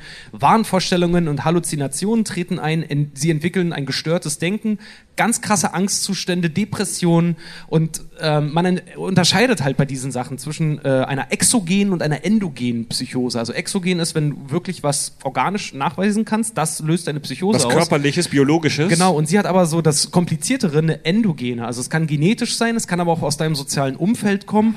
Es kann aber auch zum Beispiel eine Störung deiner Hirnchemie sein, was zum Beispiel auch ADHSler so. haben oder sowas Okay. mit dieser mit der Dopaminverarbeitung und Co. Und genau das alles machst du in diesem Spiel durch. Du hast Momente, da ist sie vollkommen klar oder jedenfalls hat es den Anschein und dann fängst du plötzlich an Sachen zu sehen, auch selber als Spielfigur, die gar nicht da sind. Die auch vor allen Dingen, wenn du du läufst irgendwo hin, siehst einen Gang oder irgendwas, kommst nicht weiter, läufst zurück und der Gang verändert sich halt plötzlich. Also es ändert sich aktiv ihre gesamt, ihr gesamtes Umfeld. Gegner oder oder oder so wie es hier halt auch dargestellt ist, Geister, Monster, Fabelwesen tauchen plötzlich aus dem Nichts herauf. Sie hat eine Stimme im Hinterkopf, die ihr die ganze Zeit sagt, du bist nicht genug, du bist schlecht, hör auf damit, du bist verseucht. Diese Verseuchung zeigt sich auch während des Spiels. Sie kriegt so einen schwarzen, schwarzen Glibber irgendwann der sie, äh, an, der, an der Hand. Der, den beschreibt sie als ihren Wahnsinn der nach und nach halt während des Spiels äh, immer weiter den Arm halt he- hochkommt und die Stimme im Hinterkopf sagt dir, wenn er deinen Kopf, äh, wenn es deinen Kopf erreicht, dann haben wir, dann ist vorbei halt, ne? Und du weißt halt die ganze Zeit nicht, geht sie eigentlich und rächt sich an den Nordmännern, die ihren, ihren Lover gekillt haben, oder mhm. kämpft sie wirklich gegen äh, die Fabelwesen der nordischen Mythologie? Und das Faszinierende, ähm, gerade bei so starken Psychosen wie Schizophrenie und so weiter, ähm, du weißt ja auch als Betroffener in unbehandelter Form, wir reden hier vom Mittelalter, vom frühen Mittelalter, ähm, äh, nicht was, die ganze Zeit nicht was real ist oder nicht. Also wenn du klare Momente hast, ist dir in dem Moment nicht bewusst, dass du einen klaren Moment hast. Ja. Weil die eingebildeten Sachen sind ja für dich real. Also es gibt auch im Prinzip, je nachdem wie stark dein Leidensdruck ist, ähm, keine Anhaltspunkte darauf, was real ist und was nicht. Im Zweifel mhm. weißt du nicht mal, dass du, dass du dir überhaupt was einbildest. Ja. Ne? Und Super. wodurch das halt angetrieben ist, weil eine Sache noch, ja. nämlich Senua hat auch, äh, und das fand ich geil, weil das habe ich noch gefunden, äh, Schuldwahn auch ein Teil ihrer Psychose. Ist Schuldwahn ist ihre, als, als Figur ist ihr, ihr Antrieb und ihre Motivation. Der Betroffene, Betroffene mit Schuldwahn sind davon überzeugt, verantwortlich zu sein für das Leiden anderer. Mhm. Also alles, was so um sie herum passiert ist, weil es gibt dann noch so eine Backstory mit ihrem Vater, ihrer Mutter, wie gesagt, ihrem Lover und ganz an und ihrem, ihrem ganz, gesamten Stamm, von dem sie verstoßen wurde. Sie macht sich für das alles, seit sie ein kleines Kind ist, selber verantwortlich und meint, das, was sie jetzt tut, würde das alles dann revidieren. Also sie, sie stellt sich richtig krass ihren, ihren eigenen Schatten. Und das ist das perfide an dem Spiel, weil wenn wir selber als Spieler akzeptieren, dass die sich ihren äh, oder dass ihre Realität verzerrt ist, müssen wir auch akzeptieren, dass unsere eigene Realität in Bezug auf Individualität und Co., was wir selber als wahr erachten, also nicht jetzt im, im, im, Kollektiv, sondern für uns, für jeden selber, vielleicht auch verdreht ist. Und das Spiel hat etliche Preise für diese Darstellung von Psychosen und von von von ja. ähm, von, äh, von der Darstellung und der, der der wie kann man sagen der Beschreibung von mental von mentaler Gesundheit bekommen dass ich selber nur auf den zweiten Teil eigentlich echt nur das Spiel, finde das so ja, geil. Das Spiel wurde von Kritikern und auch von den Spielern selbst ultra krass abgefeiert, weil es nämlich das macht, was viele andere Spiele verpassen, nämlich das Medium Gaming, das Medium Videospiel zu benutzen, wirklich damit zu spielen. Also was Videospiele, Filmen, äh, Serien, Büchern, äh, Hörspielen und so weiter voraus hat, ist ja Interaktivität. Du ähm, trittst selbst an die Stelle des Protagonisten, du durchlebst das selbst. Und also ich habe es jetzt selber nicht gespielt, aber Richard hat mir davon erzählt und ich habe mir einige Videos angeguckt von Sen äh, Senua in Hellblade und du erlebst in diesem Spiel, wie nach und nach ihre Welt auseinanderbricht, wie, wie sie durch Visionen wandert und du selbst als Spieler merkst, irgendwas stimmt da nicht. Was ist jetzt wahr? Was ist Realität? Und du wirst mit in diesen Strudel des Wahnsinns gerissen und äh, mega, mega spannend. Mega spannendes äh, Kunstwerk, wirklich ein Kunstwerk. Ja, definitiv. Übrigens, äh, solche Spiele sind nicht, äh, ist äh, Senua, also Hellblade ist kein äh, Einzelfall, was die Darstellung von psychischen Krankheiten zum Beispiel angeht. Es gibt ja gerade von From Software eine sehr berühmte Reihe. Wer kennt Dark Souls? Ja, wahrscheinlich sehr viele. Es sind wahrscheinlich auch sehr viele Fans von. Dark Souls war angelegt ursprünglich mal als äh, die Versinnbildlichung von Depressionen. Weil das du, ist es immer noch. Weil du, ja, Ach, ehrlich? Es, ja, es ist Elden Ring und Co., also fast alles. Bewusst, war das bewusst so Das angelegt? ist bewusst angelegt, weil du bist ein einzelner Kämpfer, der ähm, immer wieder, also wenn du stirbst, wirst du ja wiederbelebt. Der ja. immer wieder äh, mit den, mit den schon übermannenden äh, Gefahren des, seines Alltags dann konfrontiert wird und der sich immer wieder aufs Neue beweisen muss, der durch dunkle Welten halt streift, die vollkommen hoffnungslos sind und sich an das kleine Quäntchen Licht klammert, das irgendwie in dieser dunklen mhm. Welt halt vorhanden ist. Dark Souls und Hellblade sind zwei ex äh, exzellente Spiele, Serien, ich hoffe, Hellblade wird weiter äh, fortgeführt, mhm. zwei exzellente Spiele, Serien, die äh, über Geisteszustände oder geistige Gesundheit, äh, von geistiger Gesundheit halt eigentlich handeln. Und, und dazu machen die auch noch Spaß. Und, und, beide machen auch was mit dir. Also ich meine, Elden Ring ist jetzt streng genommen nicht Dark Souls, aber ich hatte danach definitiv ja, voll. Probleme, sagen wir es mal so. ja. Ein paar Hörer kreuzen hier gerade beim Kack- und Sach-Bingo ab. Tobi hat Elden Ring erwähnt. ja, Tobi kriegt kleinen Szenenapplaus ohne was gemacht zu haben. Fick dich, Tobi. Ich hatte, ohne was gemacht zu haben? Fick dich, Tobi. Hey, Alter, du Ey, hast, Moment, Moment, Moment, du hast ja, das Elden- will ich gerade sagen. Du hast Elden Ring, Ohne nicht, was- du hast ohne- Elden Ring nicht gespielt, du warst nur fleißig, Mann. Alter, ohne Scheiß, ohne was gemacht zu haben, ich habe eine Platin-Trophäe in Elden Ring. ich habe eine Menge gemacht, Junge. Platin bekommt man, wenn man dreimal durchspielt, das ist nicht so Das ist heftig. nicht wahr. Das Durchgegrindet eine- hast du nicht, du kleine Bitch.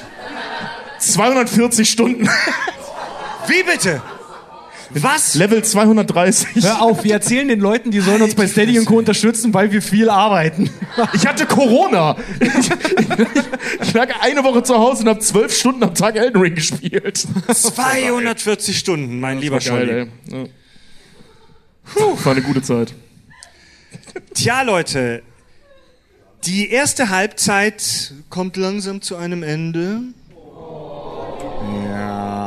Das Bier ist auch leer. Übrigens, falls ihr jetzt da sitzt und äh, sagt, boah, mir steht die Pisse bis zu den Augen, ähm, ihr hättet jederzeit aufstehen und zum Klo gehen können, aber du wolltest nicht, du wolltest keine Sekunde verpassen. Ne?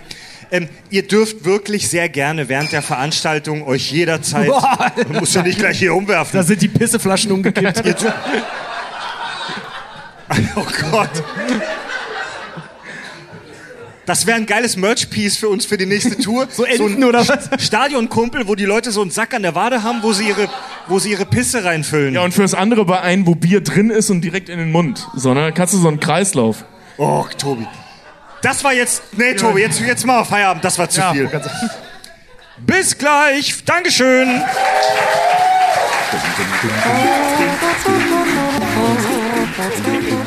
Kack- und Sachgeschichten.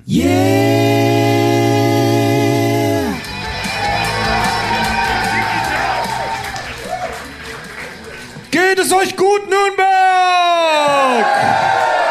Wie war die erste Hälfte?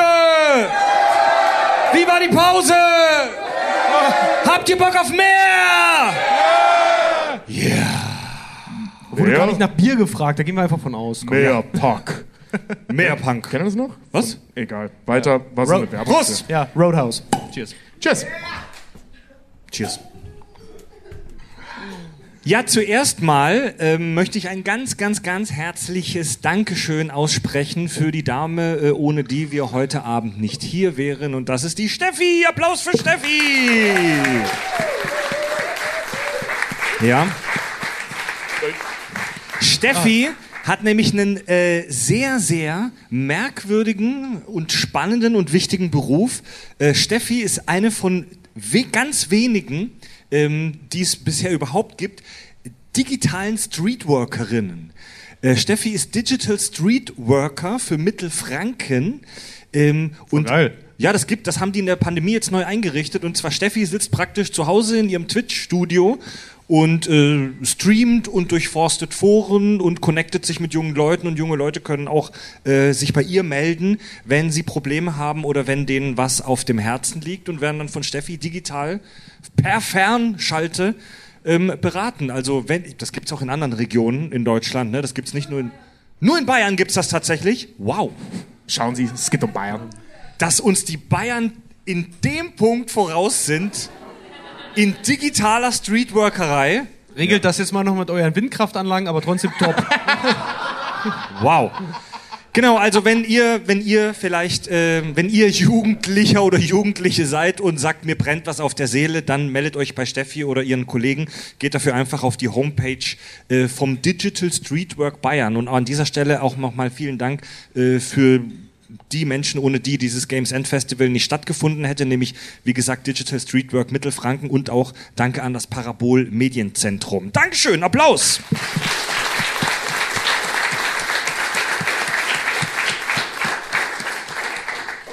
Es war bisher eine Kack- und Sachfolge, eine Live-Show. Wie soll ich sie beschreiben? Eine Achterbahnfahrt der Gefühle. Ja, Aufs und Abs, also emotional. ja, es war eine Achterbahn der Gefühle. Ja, wir haben jetzt wahnsinnig viel gelacht und viel albernen Scheiß äh, schon von uns gegeben und ein seltsames Spiel kennengelernt, in dem man Schafe fickt. Ich will, Du hast es kennengelernt. Ich will nie wieder was darüber hören. Ich werde sowas von Nina davon erzählen. Alter, wir werden sowas von nächste Woche ein Turnier bei uns im Studio Wer veranstalten. fickt die meisten weg? Ach Gott. Aber, Es geht ja nicht nur darum, die meisten, sondern auch wie. Ja. Aber die Technik gibt Punkte. Ja. zurück Von zu, hinten am meisten. zurück zu unseren. Oh, Fresse jetzt. Aber zurück zu unseren Games. Zurück zu unseren Videospielen. Ja? Entschuldigung, da musste ich gerade mal Spiegel, weißt du so. ne. ähm, genau. Und zwar äh, habe ich noch was Schönes recherchiert, nämlich zum Thema, welche Spiele sagen eigentlich was über dich aus? Also welches Spiel wählst du und was sagt das über dich aus? Ne? Also so wie bei der Mario Kart Nummer nur mit. Äh, nur ge generell jetzt verallgemeinert mal auf, auf Spiele, weil da gibt es nämlich sehr viele, sehr viel intelligen- intelligentere Leute als uns, die sich dieser Thematik halt wirklich krass angenommen haben, äh, weil das ein großer Aspekt der Persönlichkeitspsychologie äh, ist. Und ein Forscherteam in den USA äh, hat eine Verhaltens- und eine Charakterstudie gemacht. Und zwar, wie gesagt, was du spielst, wer du bist. Und ähm, da sind dann so Ergebnisse rausgekommen, zum Beispiel so JRPGs, also diese japanischen Roll Roleplay-Games. Also dann bist du eher der ruhige Typ, hast so eine reservierte Persönlichkeit. Die haben oft Zweifel daran, ob sie die richtige Entscheidung getroffen haben oder das Richtige getan haben im Spiel und im Leben. JRPGs sind berüchtigt dafür, korrigiert mich, aber JRPGs sind berüchtigt dafür, dass man sich durch Hektarstunden von Dialogen arbeitet, extrem detaillierte, äh, umfangreiche Story und so weiter zum Beispiel. Und- ja. Und- neue Final Fantasy. Und mit, und mit Frauen, die die Gesichter von Achtjährigen, aber die Brüste von Dolly Buster haben. Jo. Zum Bleistift, ja. Ich, ich finde das super nervig an dem Thema, aber das ist was anderes. Äh, Plattform, Plattformer zum Beispiel, die halt so Doom oder RTS-Games äh, mögen, bevorzugen, äh, die haben eher eine starke Tendenz, kritisch sich selbst zu reflektieren. Puzzle-Liebhaber, die Tetris oder Candy Crush zu mögen, hingegen bevorzugen eine gewisse Menge an äh, Wechsel und Abwechslung in ihrem Alltag und sind eher unzufrieden mit strengen Vorgaben und Limitierungen. Was? Was? Sorry, äh, äh, also da möchte ich drauf eingehen. Tetris, Ja. dieses Spiel hat exakt eine Funktion. Da, da ist nichts mit keine vorgegebene. Du kannst nur eine Sache machen: Stöcke fallen lassen. Ja. Ja, aber innerhalb die gut, aber innerhalb innerhalb deines Tetris-Tunnels bist du Gott.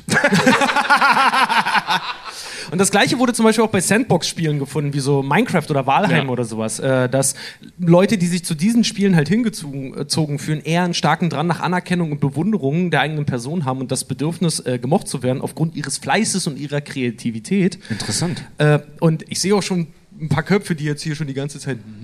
Ich bin auch so ein Ja, ein paar sind auch kritisch, finde ich, find ich richtig. Finde ich richtig. Es gab jetzt aber auch ein paar, die schon genickt haben. Jedenfalls, wenn es euch dann auch so geht, dann lasst das mal ganz schnell, denn ich habe mir während der Recherche das alles ausgedacht. Ohne Witz. Du Es Schwein! Ist, pass auf. Ich habe nämlich im Zuge der Recherche was total Interessantes gefunden, nämlich das, womit jeder Wahrsager und jeder scheiß Horoskopschreiber sein Geld verdient, der sogenannte Barnum-Effekt. Nach P.T. Barnum? Ganz genau, nach P.T. Barnum, nach dem großen Zirkusbauer etc. pp., was er nicht alles war, mit diesem Zucker...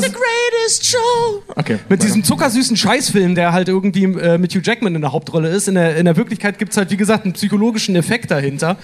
ähm, ich will euch einfach nur damit verdeutlichen, deswegen musste ich das vorher machen, damit ihr mir aufs, äh, aufs Glatteis geht, nämlich, dass die Persönlichkeitspsychologie sehr viel mehr halt einfach umfasst. Nämlich im Großen und Ganzen ist das, was wir, also diese Studie gab es wirklich, die wurde im Jahr 2016 durchgeführt von Dr. Jeremiah Appleton und seinem Team. Der ist wirklich so der Mann. Und ähm, die haben einen Fragebogen fertig gemacht mit mehreren Gamern zusammen, wo äh, dann gesagt werden sollte, zum Beispiel, weiß ich nicht, ich bin lieber alleine oder äh, ich bin dann und dann am kreativsten, gewinne gerne auch, wenn andere, deren Gefühle dabei verletzt werden und sowas. Und die mussten dann so eine von-bis-Antwort geben. Also trifft am ehesten zu, trifft gar nicht zu. Und Typischer halt. psychologischer Fragebogen. Ganz genau. Ganz klassisch. Ganz genau. Und dabei ist dann halt rausgekommen, weil die haben das an den äh, fünf großen äh, Faktorenmodell von Lewis Goldberg festgemacht, nämlich Offenheit, nämlich wie bist du, äh, wie sehr gehst du damit um, ob du lernen willst oder was Neues erfahren möchtest, Gewissenhaftigkeit, also hast, neigst du so ein bisschen auch zum Perfektionismus, ähm, Verträglichkeit, bist du empathisch und kooperationsbereit, bist du extraversiert, also gesellig, Vertiert, extravertiert. Extravertiert, Dankeschön. Oder ähm, das fünfte ist Neurotizismus, die emotionale Labilität. Da, das sind so die fünf großen, wenn man sagen, Pfeiler, an denen man fast schon eine Persönlichkeit irgendwie messen kann. Das, wir schwanken alle ungefähr in der Mitte und dann gibt's immer mal wieder ein paar Ausbrüche halt. Man kann sich das vorstellen wie auf so einem Audioregler quasi. Also wir, wir alle haben das in uns, der eine mehr, der andere weniger. Irgendwo treffen wir uns alle in der Mitte bei diesem ganzen Ding. Und auf Grundlage dieser Studie haben sich dann noch sehr viel intelligentere Leute damit auseinandergesetzt und konnten dann feststellen, dass eigentlich, was für Spiele du aussuchst und was deine Persönlichkeit darüber halt aussagt, eigentlich mehr eine Momentaufnahme ist, eine Momentaufnahme dessen ist, ähm, wie du dich selber gerade siehst, weil es variiert auch mit, äh, mit dem Alter beispielsweise oder mit den Erfahrungen, die du gemacht hast. Ähm, jemand, der beispielsweise, ähm, warte mal ganz kurz, muss ich selber einmal nachgucken. Ja. Richard sucht den Faden. Yep. Ach genau, äh, wichtig ist noch dabei, dass die Spiele in uns selber, das ist, das ist ein extrem kompliziertes, komplexes Ich merk's gerade. Feld, ja. Die Spiele selber sind nochmal auch kategorisiert worden in die zwölf großen Motivationsfaktoren, wie zum Beispiel Design, Story, Macht, Erkundung, Strategie, Gemeinschaft und zum Beispiel auch Zerstörung und Herausforderung. Was also bedeutet, im Umkehrschluss, wenn du jetzt zum Beispiel ein Spiel aussuchst, was sehr mit Macht und Entdeckung zu tun hat, dann neigst du eher, eher, wie gesagt, das sind Tendenzen alles, neigst du eher zu Open-World-Spielen und RPGs. So. Bist aber zum Beispiel auch einem Elden Ring oder einem Dark Souls nicht abgeneigt, weil das gleichzeitig bedeuten kann, dass du auf Herausforderungen stehst. Das ist, das trifft ziemlich genau auf mein Spielverhalten. Ja. ähm, also diese ganze, dieses, dieses ganze Feld ist unfassbar individuell halt einfach. Ähm, und es lässt sich größtenteils eigentlich darauf, zu, äh, darauf zusammendampfen, dass man sagt, ein Spiel kann dir nicht genau sagen, wer du bist. Aber ein Spiel kann dir dabei helfen, herauszufinden, wer du bist. nämlich, ja, schön. wir ziehen nämlich aus Spielen genau nämlich das, was wir gerade brauchen oder was wir halt mögen. Ein Beispiel, du musst keine Leute mögen, um extravertiert zu sein. Es kommt immer drauf an, was gibt dir das? Ein ex extravertierte, nee, extro extrovertiert, sagt der Der Laie, sagt der- der, Laie der Profi sagt extravertiert. Ganz genau. Also, wenn ihr extrovertierte Typen halt seid, dann müsst ihr nicht zwingend Leute mögen. Es kommt immer nur darauf an, was gibt dir diese Eigenschaft Mhm. halt eigentlich? Und Spiele sind ein ganz großer Indikator darin, herauszufinden, bin ich das zum Beispiel? Habe ich Bock, neue Sachen kennenzulernen? Habe ich Bock, mich kreativ auszuleben? Und das variiert zum Beispiel auch mit deinen Erfahrungen, mit deinem sozialen Umfeld, mit deinem Alter beispielsweise. Ich Ja. zum Beispiel, ich habe früher total gerne RTS-Spiele geliebt. Fand ich total geil. Mittlerweile hasse ich die wie die Pest, weil die mich nicht abschalten lassen. Echtzeitstrategie, RTS, genau. ja. Ja, StarCraft und Co. habe ich früher noch und nöcher Bei mir halt genauso. gespielt. Ich finde die Ich heute auch, ja. super. Ich habe hab so viel Command and Conquer gespielt und ich finde die, die, diese äh, Echtzeitstrategie-Dinger heute total stressig, weil man die ganze Zeit 15 Sachen gleichzeitig äh, regeln muss und so stelle ich mir nicht meinen Feierabend vor. We Ja. Weißt, weißt du, weißt, du, woran das liegen Ja, könnte? wenn Spiele zur Arbeit werden. Ja, Halt, ja, ne? warte mal. Weißt, weißt du, woran das liegen könnte? Ähm, weil vielleicht war die Grund, ich sag mal, Motivation damals ähm, des RTS-Spielens für uns alle drei, weil uns geht's allen drei so. Früher fanden wir die geil, heute sind die wie scheiße. Und vor allem stressig. ähm, dass das daran liegt, dass wir vielleicht das, das, das Bauen und Entdecken spannender fanden ähm, als das Kämpfen. Und Ja. heute, wenn du als erwachsener Mensch mit Leuten RTS-Spielen spielst, bestes Beispiel Andi vom Team Kirschwässle, wenn du mit dem RTS spielst, dann ist das Mathe. Ich entdeck da nix, sondern das ist Schere, Stein, Papier, hast du die Einheiten und die gegen die und wenn nicht, bist du tot. So, ne? Ähm, vielleicht ist einfach das Erkennen der Systematik, ab dann wird das Spiel langweilig.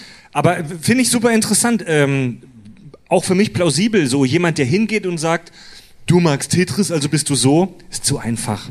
Ja. Ist genau wie bei den Horoskopen. Horoskope sind ja eh Bullshit, will ich irgendwann mal auch eine Skepsis-Folge drüber machen, spannendes Thema. Wie gesagt, da wirst du auf den Barnum-Effekt stoßen. Das ist halt so, wenn dir ähm, Neigungen von Menschen so vage wie möglich und so allgemein Ja, wie ja. möglich zu äh, dir auf dich geschneidert formuliert halt werden, dann kann es sein, dass du dein Verstand dich da reintrickst, dass du sagst, oh, das bin ja ich. Es gibt auch den Aber was es weiß gibt ich schon, ich bin den, Wassermann, weißt Es gibt auch den Fourier-Effekt, der was ähnliches beschreibt. Da, da haben wir noch mal ein spannendes Thema.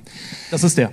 Ach, das ist der. Das, Das ist ist nur eine ja. andere Na- Bezeichnung dafür. Ah, okay. Also wenn ich jetzt zu Richard sage, sag mal, Richard, hm, dein Sternzeichen, du bist aufgeschlossen, ein bisschen verrückt, du, ähm, du bist, wie soll ich sagen, verspielt, ja. Manchmal neigst du zu Wutausbrüchen, aber meistens bist du nett. Sagt jeder, ja, klar, bin ich. Also vage allgemeine Sachen und die meisten, die meisten davon mit deinen. Eltern. Du packst eine negative kleine Sache rein, so ein bisschen so ein Pfefferkorn, aber der Rest ist süß mit Zucker. Und wie gesagt, genauso verhält es sich mit Spielen auch. Wie gesagt, Spiele können euch nicht sagen, wer ihr seid, aber sie helfen euch dabei, euch kennenzulernen. Ne? Ja. Schön. Ja, und einen Herrn, den sicherlich viele von euch kennen, ist dieser hier. Ash Ketchum, Pokémon. Wer von euch ist Pokémon-Fan? Ach, fast alle Hände oben. Wer von euch ist immer noch Pokémon-Fan, trotz der neuen Spiele? Okay. Ja, ja, ja, die, da muss man gerade sehr leidensfähig sein. Ash Ketchum. Eine noble, freundliche, aufgeschlossene Seele. Natürlich, er ist ehrgeizig, sehr ehrgeizig, er ist mutig, überwindet so viele Hindernisse in den Spielen und auch in den Serien. Äh, seine herausragendste Eigenschaft, und das ist bei vielen klassischen Heldenfiguren, aber ist die Ausdauer. Er gibt niemals auf. Er wird zum Beispiel nie elf. Ich dachte, Ja. Und er beschwert sich selten. Er beschwert sich selten. Also wenn Ash Ketchum sich mal über irgendwas beschwert, dann ist die Kacke wirklich am Dampfen. Er ist ausdauernd äh, und macht, was nötig ist, um der beste äh, Poketrainer aller Zeiten zu werden. Ich sag noch, ich werf noch was in den Ring. Er ist ein Meister der Verdrängung, weil wer nach weggeschickt wird, um halt dran zu denken, Richtig. okay, hast, dass Ja, seine ja. Mom gebügelt wird, komm. Es gibt nicht wenige Fans, die, äh, es gibt wahnsinnig viele Fantheorien über Ash Ketchum, Überraschung äh, und auch über sein Innenleben. Unter der Oberfläche könnte es bei ihm anders aussehen. Da könnte was brodeln. Die Vermutung liegt nahe, dass Ash ähm, ein Problem mit Kritik hat und dass er Schwierigkeiten und Kritik in sich reinfrisst und sie in ihm gern. Ähm, das sieht man in der Serie relativ häufig. Er spricht nicht gern über negative Gefühle. Er wird sogar teilweise wütend und äh, wirkt verletzt wenn äh, man ihn auf negative Gefühle anspricht und reagiert dann häufig auch verletzend. Gibt es Dialoge, wo er mit, mit Mitstreitern spricht und sie mal ein deepes Gespräch mit ihm führen wollen und häufig reagiert er relativ unerwachsen und sogar wieder verletzend. Ja, und teilweise auch mit. Er ist halt, Er ist stimmt, ja er ist erst erst 10, 10, kommt ja stimmt, ja. Guter Einwurf, vielen Dank, ja. Also er ist seit fast 20 Jahren 10. Ähm, aber das, das, äh, äh, wie er ja auch reagiert teilweise, ist ja mit Gewalt. Und er ist ja nicht nur so kaputt, dass er Gewalt anwendet, sondern er lässt andere, nämlich seine versklavte Rasse, die er mit sich rumträgt, Gewalt ausüben. So, ne? Also Ash ist- mit, das, mit ja. 10. also wir reden hier von einem schwer gestörten Kind. Ich meine, der ist mit 10 raus in die Welt. Hier hast du einen Sklaven, viel Spaß.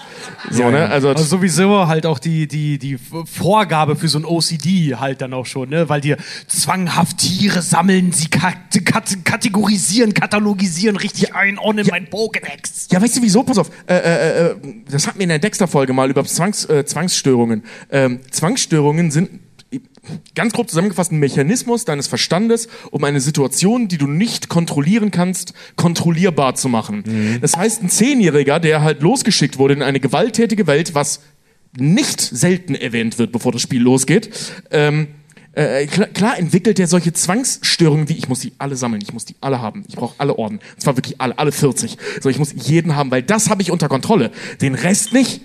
So, ne, das, das hilft halt dabei. Also was wir hier machen, ist ja, dass wir zwanghaft in wirklich jeden Hans und Franz, der mal einen schlechten Tag hat, versuchen, eine schwer, schwere psychische Störung rein zu interpretieren. der hatte 20 schlechte Jahre. Ja. Deswegen muss ich aber auch so lachen, weil ich habe voll Da vergessen, kichert dass die der erste erst Reihe. 10 ist. Äh, Da kichert die erste Reihe. Also das ist ja wirklich nur Spaß und mit Fantheorien spielen, die wir hier haben. Aber jetzt kommt eine Person, die ihr alle garantiert nicht erwartet habt. Bei diesem Thema heute Abend bei den Kack- und Sachgeschichten live.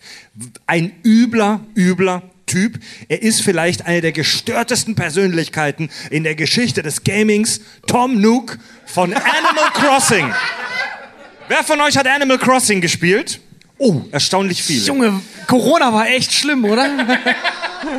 Tom Nook ist der Waschbär, der dir bei Animal Crossing dein Haus erweitert und dir Kredite äh, gewährt und Kram verkauft. Und äh, es gibt nicht wenige Stimmen, die sagen, dass er ein gieriger, skrupelloser Geschäftsmann ist. Er sieht sehr niedlich aus, ja. Fans, so, pass auf. Also, Voll ihr werdet mit lachen. den Augen. Guck dir das an. Animal Crossing ist ja wirklich, das, das wirkt wie ein Spiel für Säuglinge, weil es so sweet ist. Ja.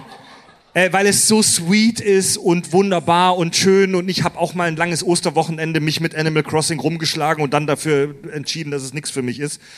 Ähm, Tom Nook, Fans haben die, ihr werdet jetzt lachen, aber Fans haben die internen Wirtschaftskreisläufe in Animal Crossing analysiert. Und Natürlich haben, haben.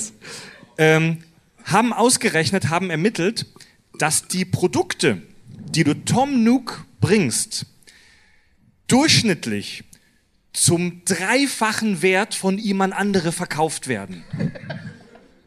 Es gibt außerdem diverse Beispiele in den Spielen, wo er andere Charaktere einschüchtert oder Wucher betreibt. Die Dame in der ersten Reihe nickt. Ja, du bist große Animal Crossing Spielerin. Er setzt ja auch dich, den, den, den, den Spieler, unter Druck. Die Kredite, die du bei ihm löst, die werden immer größer und der, der, der, der verlangt ja wirklich Wucherzinsen für den Scheiß. Er ist ein soziopathischer Geschäftsmann. der wollt- Ebenezer Scrooge, der Insulaner. Ich wollte dich gerade mal, welche Störung hat er jetzt? FDP-Wähler oder? Einen ganz schweren Fall von Lindner. ja, voll. Mach doch nur Schwarz-Weiß-Fotos von sich. Naja. Lass Ja. mal easy target, ne? ist wie die katholische Kirche, ne? Man sagt immer auf eine alte Matratze, wenn du draufhaust, kommt immer Staub hoch. Oh Gott. Oh nee. Richard Hansen, Politanalyst. Zu jeder vollen Stunde hier. Äh, relativ düster tatsächlich auch. Ähm, der liebe Ape aus der Oddworld Ja. Reihe. Äh, äh, Tobi Streams, äh, wie er Oddworld gezockt hat, bei uns im äh, Wohnzimmer im Studio gehören zu den beliebtesten Twitch-Streams, die wir in den letzten Monaten hatten. Ich muss es nochmal weiterspielen, fällt mir gerade ein. Ja. Was für eine düstere Geschichte steckt denn hinter Ape, Tobi? Also wir sind bei Ape tatsächlich weniger bei einer psychischen Störung als eher in einer psychischen Extremsituation. Also er selbst bringt keine klassische psychische Störung mit. Er ist halt ein relativ feiner Kerl.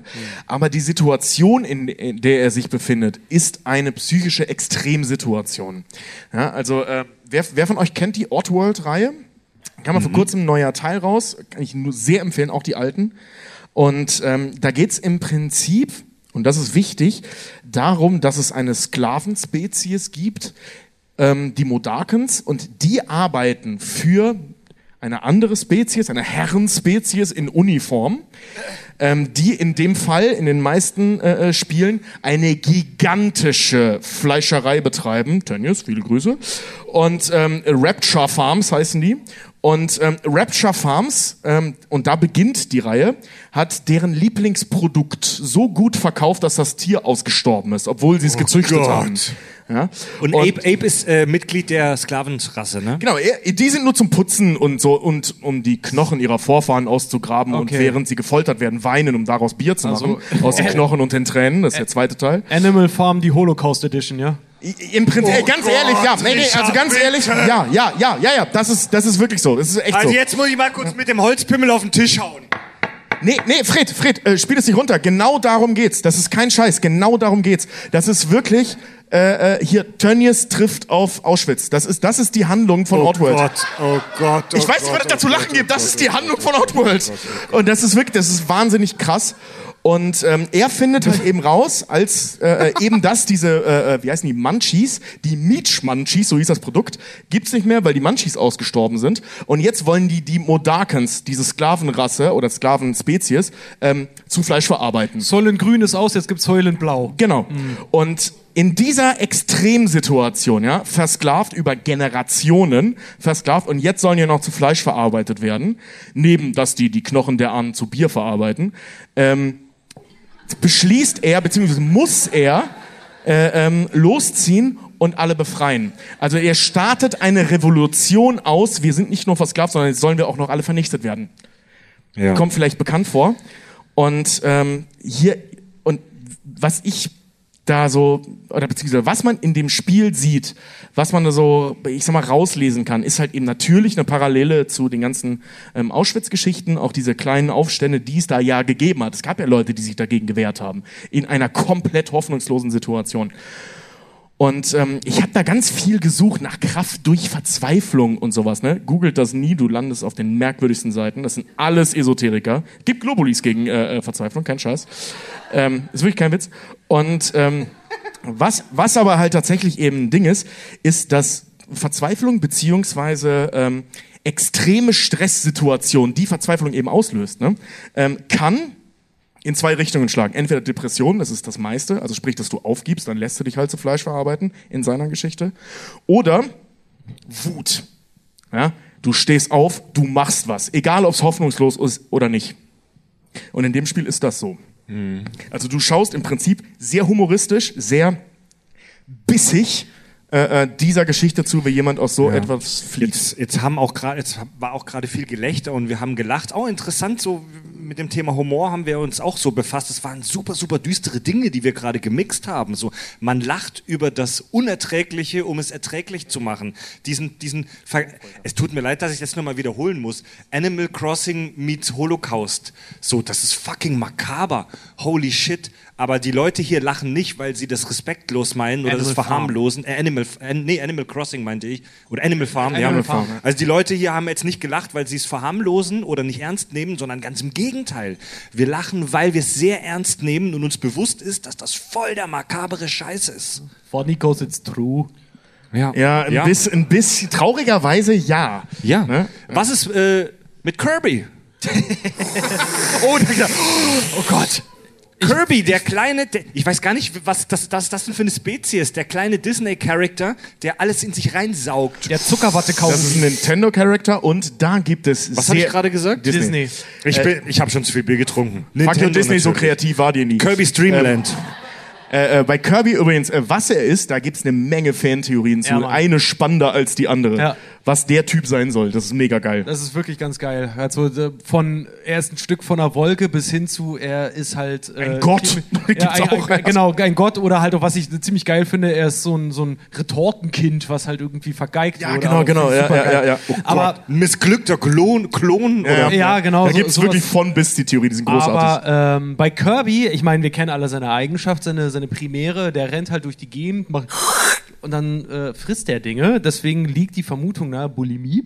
Ähm, Gott. und ja, ja, weil, pass auf. Pass auf, pass auf, äh, hat zwei starke Moves. Entweder er äh, adaptiert die Kraft oder er frisst sie, um sie wieder auszuspucken. Ganz genau. Und zwar äh, gibt es für Bulimie auch zwei, zwei große Kriterien. Äh, Kriterien. Da gibt es mehrere. Ich weiß, ich habe das jetzt noch runtergebrochen. Und zwar äh, erstens das viele Essen und zweitens äh, das Verhindern äh, der Gewichtszunahme. Jetzt wissen wir aber, Kirby frisst in einer bestimmten Zeit meist eine Menge, die unproportional zu seinem eigenen Körper steht. Also da kann, kann ja, man so da kann ja wirklich ja. binnen Sekunden ganze Tiere verschlingen. Also er kann, er kann, manchmal frisst er eine Torte und manchmal einen Planeten. Genau. Ja. Unklar ist allerdings äh, bei dieser ganzen Annahme, ob er einen Kontrollverlust währenddessen eigentlich erlebt. Also kann er aufhören? Und das widerspricht sich halt, weil es gibt ein, ganz blöd, es gibt einen Action-Button. Das muss man tun. ja. Er macht das nicht wahllos. Ja, Naja, naja, aber du hast auch keine Chance, die Welt zu überleben, wenn du es nicht tust. also das, Also er muss es tun. das Problem, ich mache gerade Anführungszeichen, das Problem haben wir bei allen Gaming-Charakteren, die wir hier ja analysieren. Wenn wir uns jetzt hinstellen würden und sagen würden, hey Kirby, friss mal nicht den Planeten, das ist nicht gut für dich. Könnte er sich dann beherrschen? Steht Kirby nachts um drei vor dem Kühlschrank und frisst den Planeten, obwohl er sich vorgenommen hat, den Planeten nicht zu fressen? Oder, oder seinen Nachbarn. Oder sein, ja? Das wissen wir nicht. Wir als Spieler machen es, weil es Teil des Gameplays Ja, und der Story ist. Ich wollte gerade sagen, weil ist es, ist es, äh, das ist nämlich auch ein Punkt, den ich habe. Ist es eine Waffe oder ist es halt eine Störung? Weil auf der anderen Seite spuckt er nämlich seine Nahrung, also Nahrung, auch oftmals wieder aus, wenn er sie nicht verwertet und als, als Waffe nutzt, weil er kann ja auch dann, äh, was auch immer er eingesaugt hat, da kann er, kommt kann ein Typ mit dem Schwert, du frisst den, dann hast du ein Schwert. Nee, nee, nee, nee, nee. Er kann Doch. auch den Typen mit dem Schwert auch einfach wieder als Energieball wieder Genau. ausstoßen und damit jemanden verletzen. Oder er, und da kommen wir wieder zu Mario, er verwendet es, um seine Identität zu ändern.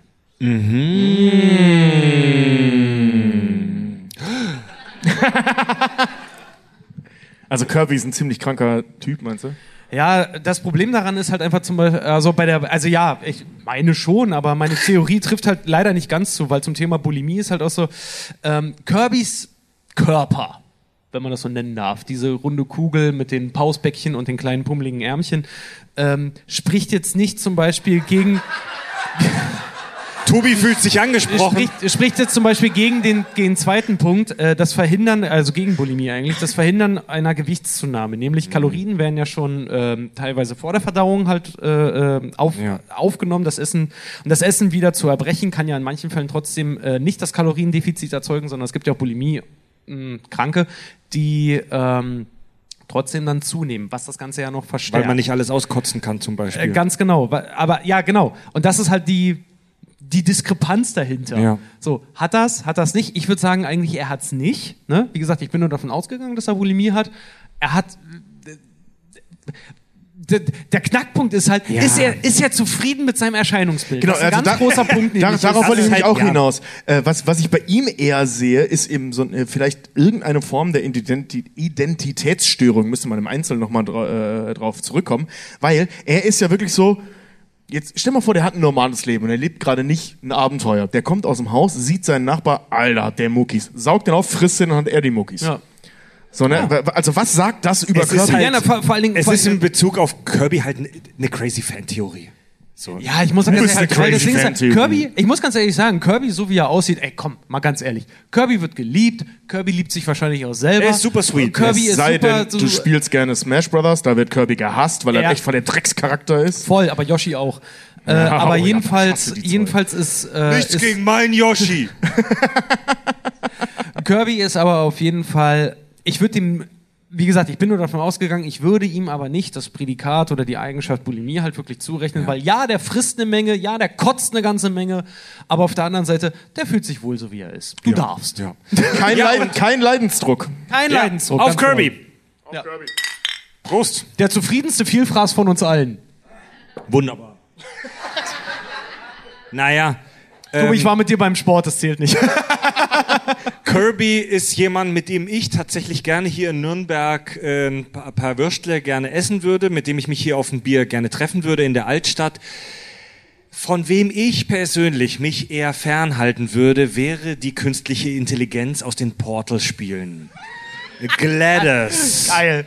Oh, GLaDOS. Einige, Eigentlich ja Glad OS. GLaDOS. Also einigen aus der Reaktion des Publikums entnehme ich, dass er auch sch- schwierige Erfahrungen mit GLaDOS gemacht hat. GLaDOS steht für Genetic Lifeform and Disk Operating System. ja, äh, die künstliche Intelligenz, die in Portal den kompletten Komplex, dieses ganze Gebäude, diese Facility steuert und kontrolliert und die mit dir, dem Spieler, diese Experimente macht.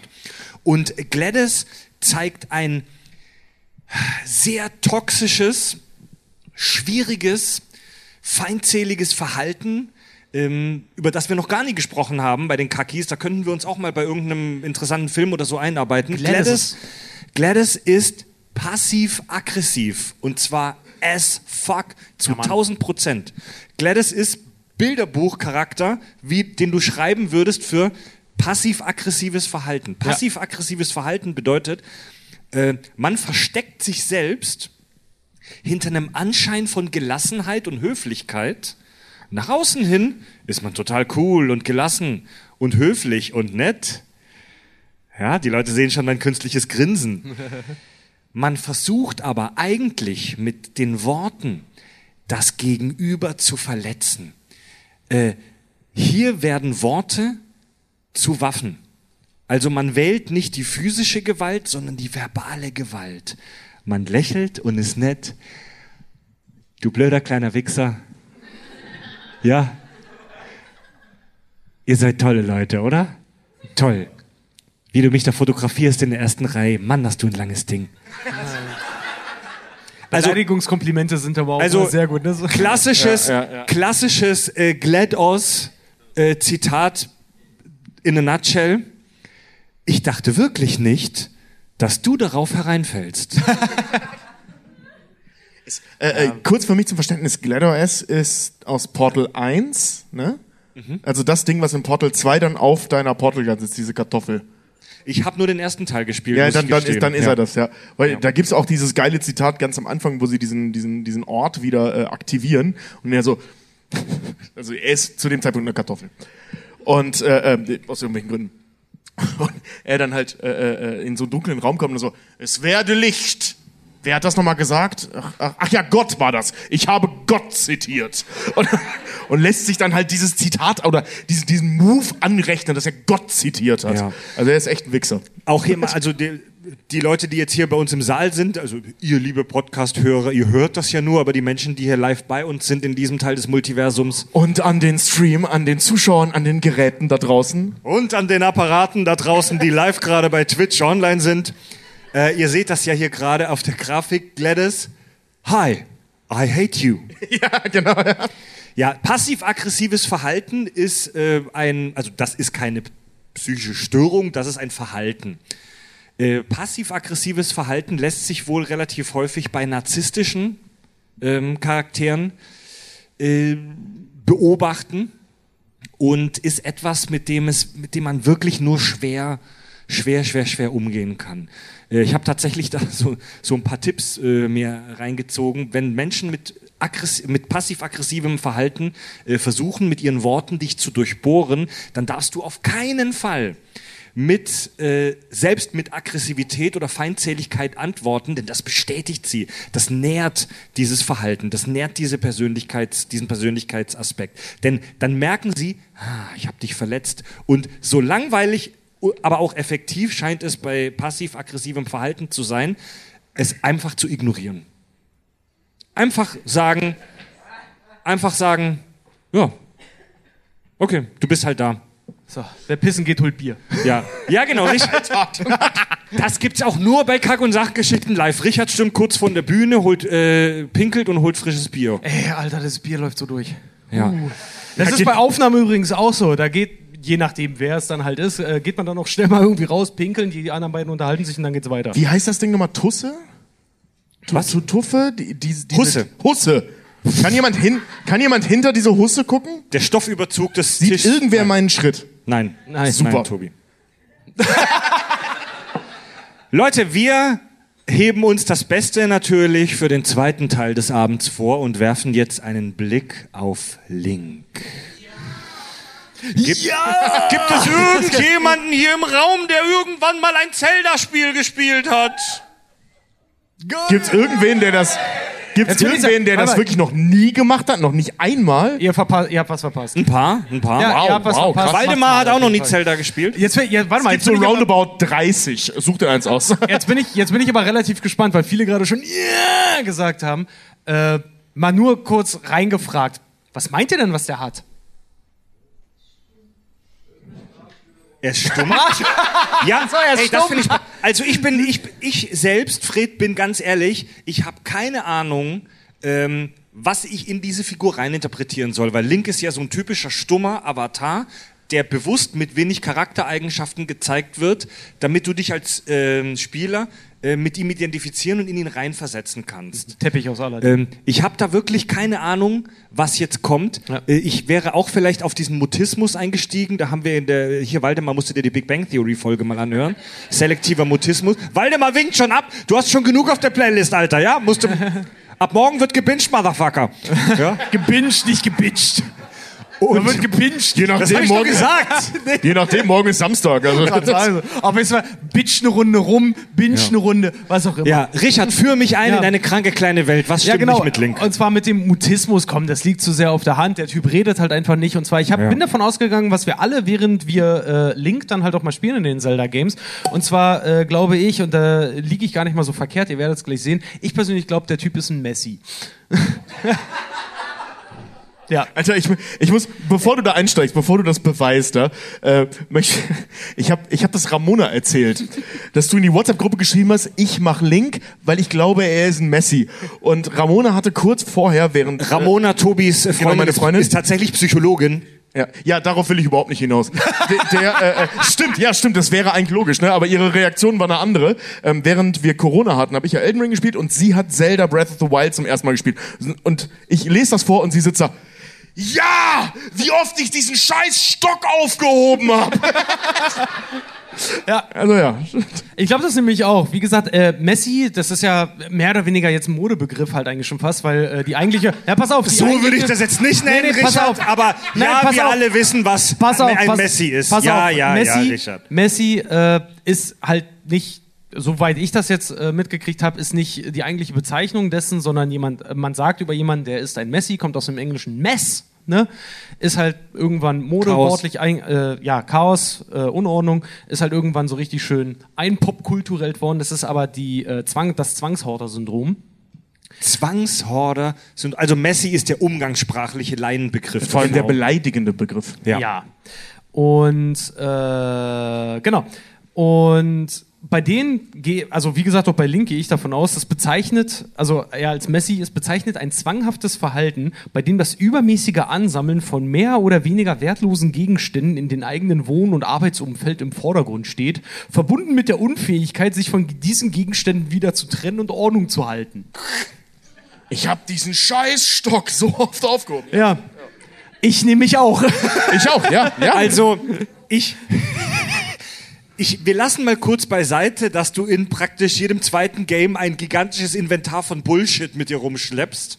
ja, aber Link ist da Ja, schon der Proto-Sammler. Ich wollte gerade so, sagen, bei ne? Link ist das Mit halt dem noch- hat das alles angefangen gefühlt. Bei Link finde ich das halt noch ein bisschen, äh, also noch viel interessanter, weil diese, diese, dieses Zwangshorter-Syndrom geht mit einer Werte, einer sogenannten Wertebeimessungsstörung einher.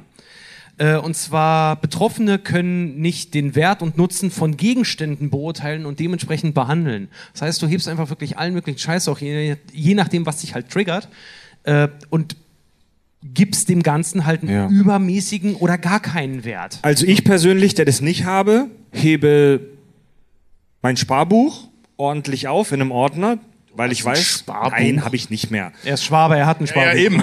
Nein, aber du weißt schon, was ich meine. Wichtige Dokumente hebe ich in einem Ordner auf, weil ich weiß, die haben für mich einen hohen Wert. Wenn die weg sind, ist scheiße.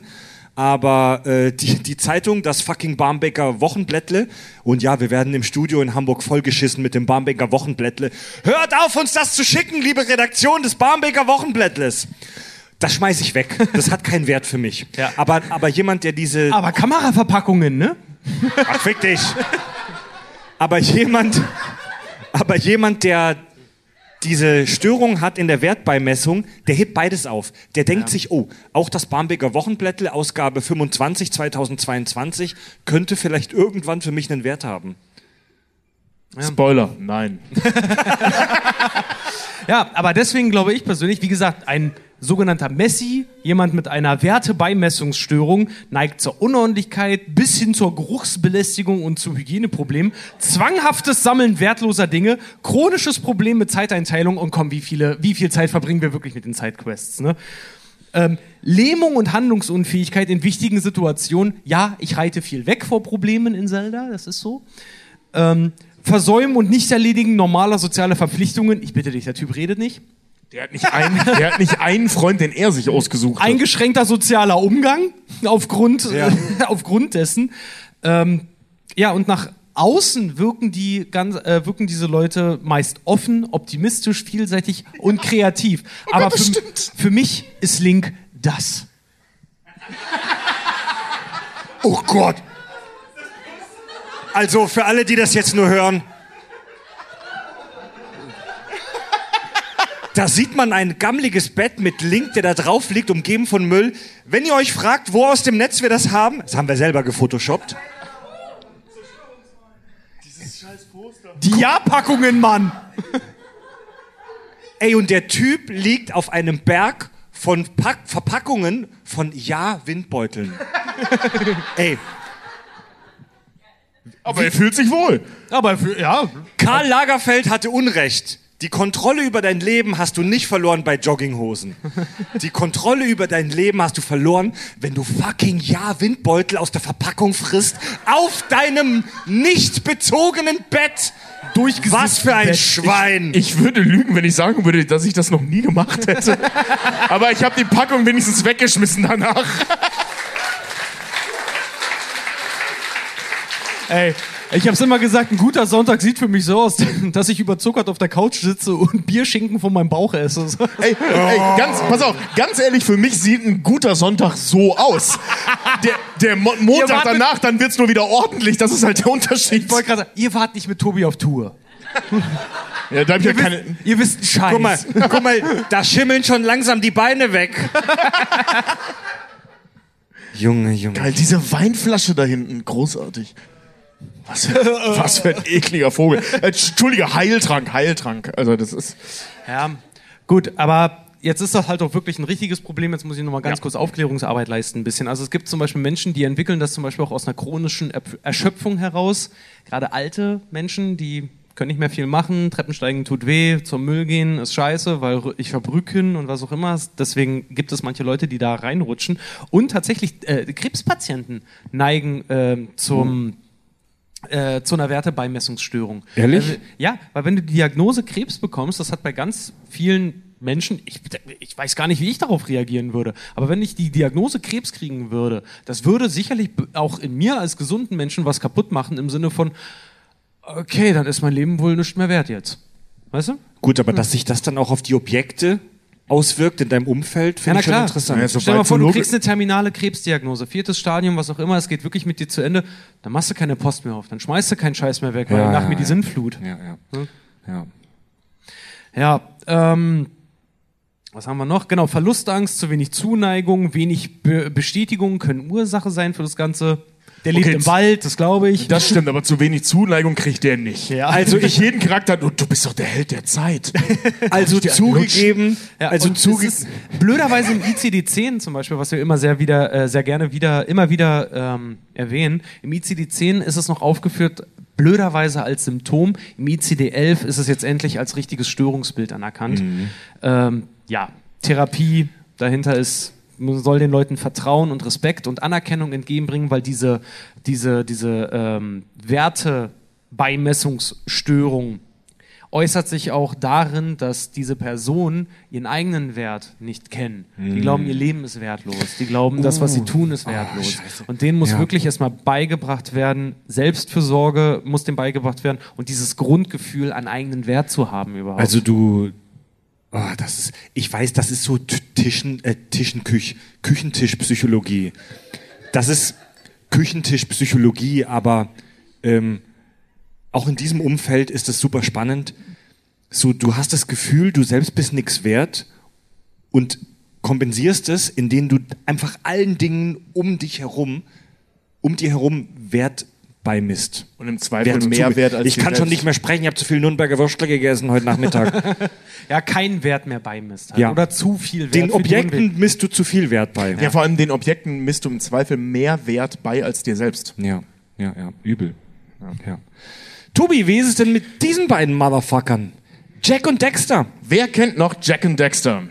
Diese wunderbare äh, PlayStation äh, äh, OG Jump'n'Run Jump'n'Run-Reihe für PlayStation 2. Ich muss gestehen, dass ich das nie gespielt habe, aber die beiden Gesichter, so diesen, diesen langen, schlachsigen, fast schon linkartigen Elf-Typen und sein Sidekick, dieses Das kleine, Wiesel. das Wiesel, dieses kleine freche Wiesel mit dieser äh, Cyberpunk, Ja. äh, nee, Steampunk, Dingsbums Schweißerbrille auf dem Kopf, das kennt man schon, das hat man schon gesehen, glaube ich. Ja.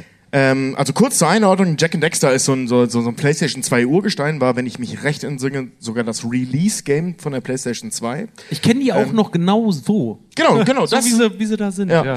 Und ähm, es war so ein typisches Jump'n'Run-Spiel, wo du so ein bisschen boxen konntest. Im Prinzip eine technisch, also vom Spielprinzip her eine technisch geilere Version von äh, Mario 64. Also so ähnlich muss man sich das Spielprinzip vorstellen. Ähm, in einer sehr, sehr schön gezeichneten Welt. Warum sprechen wir über diese alten Kack-Games? Die übrigens mega empfehlenswert sind, sind bei PlayStation Plus gerade für Umme. Alle drei.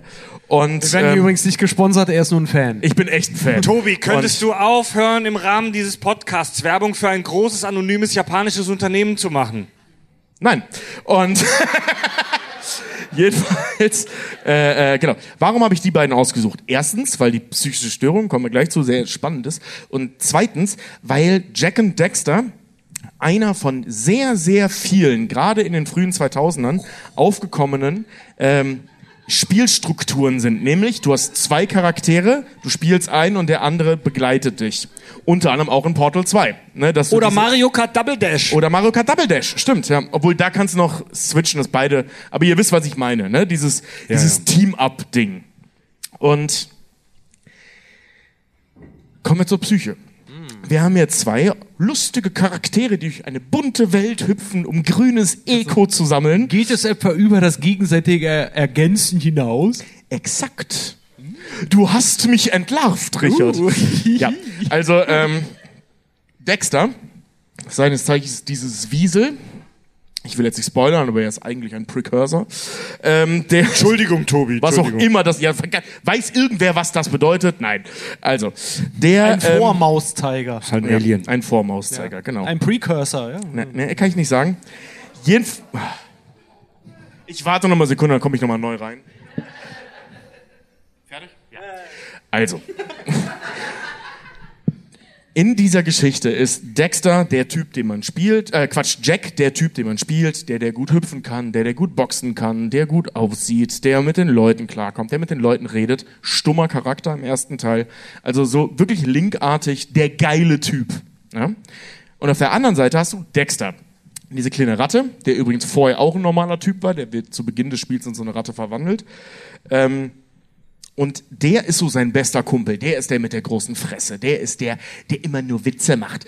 Ne? Der die ganze Zeit so, oh mein Gott, Jack, du bist so ein Idiot, rumbrüllt und Der so. klassische Sidekick. der klassische Sidekick. Holy moly, Batman. Und, ja. ja, genau. Und ich unterstelle ihm, und übrigens auch sowas wie Robin, also genau dieses Konstrukt, ich unterstelle diesem Sidekick in dem Fall oder in diesen Fällen eine dependente Persönlichkeitsstörung. Er ist abhängig? Genau, eine abhängige Persönlichkeitsstörung. So. Das gibt's wirklich? Das gibt's ist wirklich. Das ist ein Fachbegriff? Das ist äh, nicht nur ein Fachbegriff, das ist sogar sehr weit verbreitet, äh, abhängige Persönlichkeitsstörung. Natürlich gibt's die, wie alle Persönlichkeitsstörungen von bis. Die gibt's von, ich mag halt wirklich gerne Menschen, speziell eine Person, und an die hänge ich mich, aber ich habe keinen Leidensdruck. Bis hin zu, ich bin psychisch komplett abhängig von einer Person. Ja? Und das äußert sich in Symptomen wie ich hänge mich an eine Person, die all Entscheid alle Entscheidungen trifft, wirklich alle, auch die, die mich betreffen. Im Extremfall. Ja? Ähm, ich, hab, ich zeige unterwürfiges Verhalten. Ähm, ich stimme zu, obwohl es offensichtlich falsch ist. Du weißt, wofür R. Kelly jetzt für 30 Jahre in den Knast verurteilt wurde, ne? ja, das, äh, das schneiden wir raus.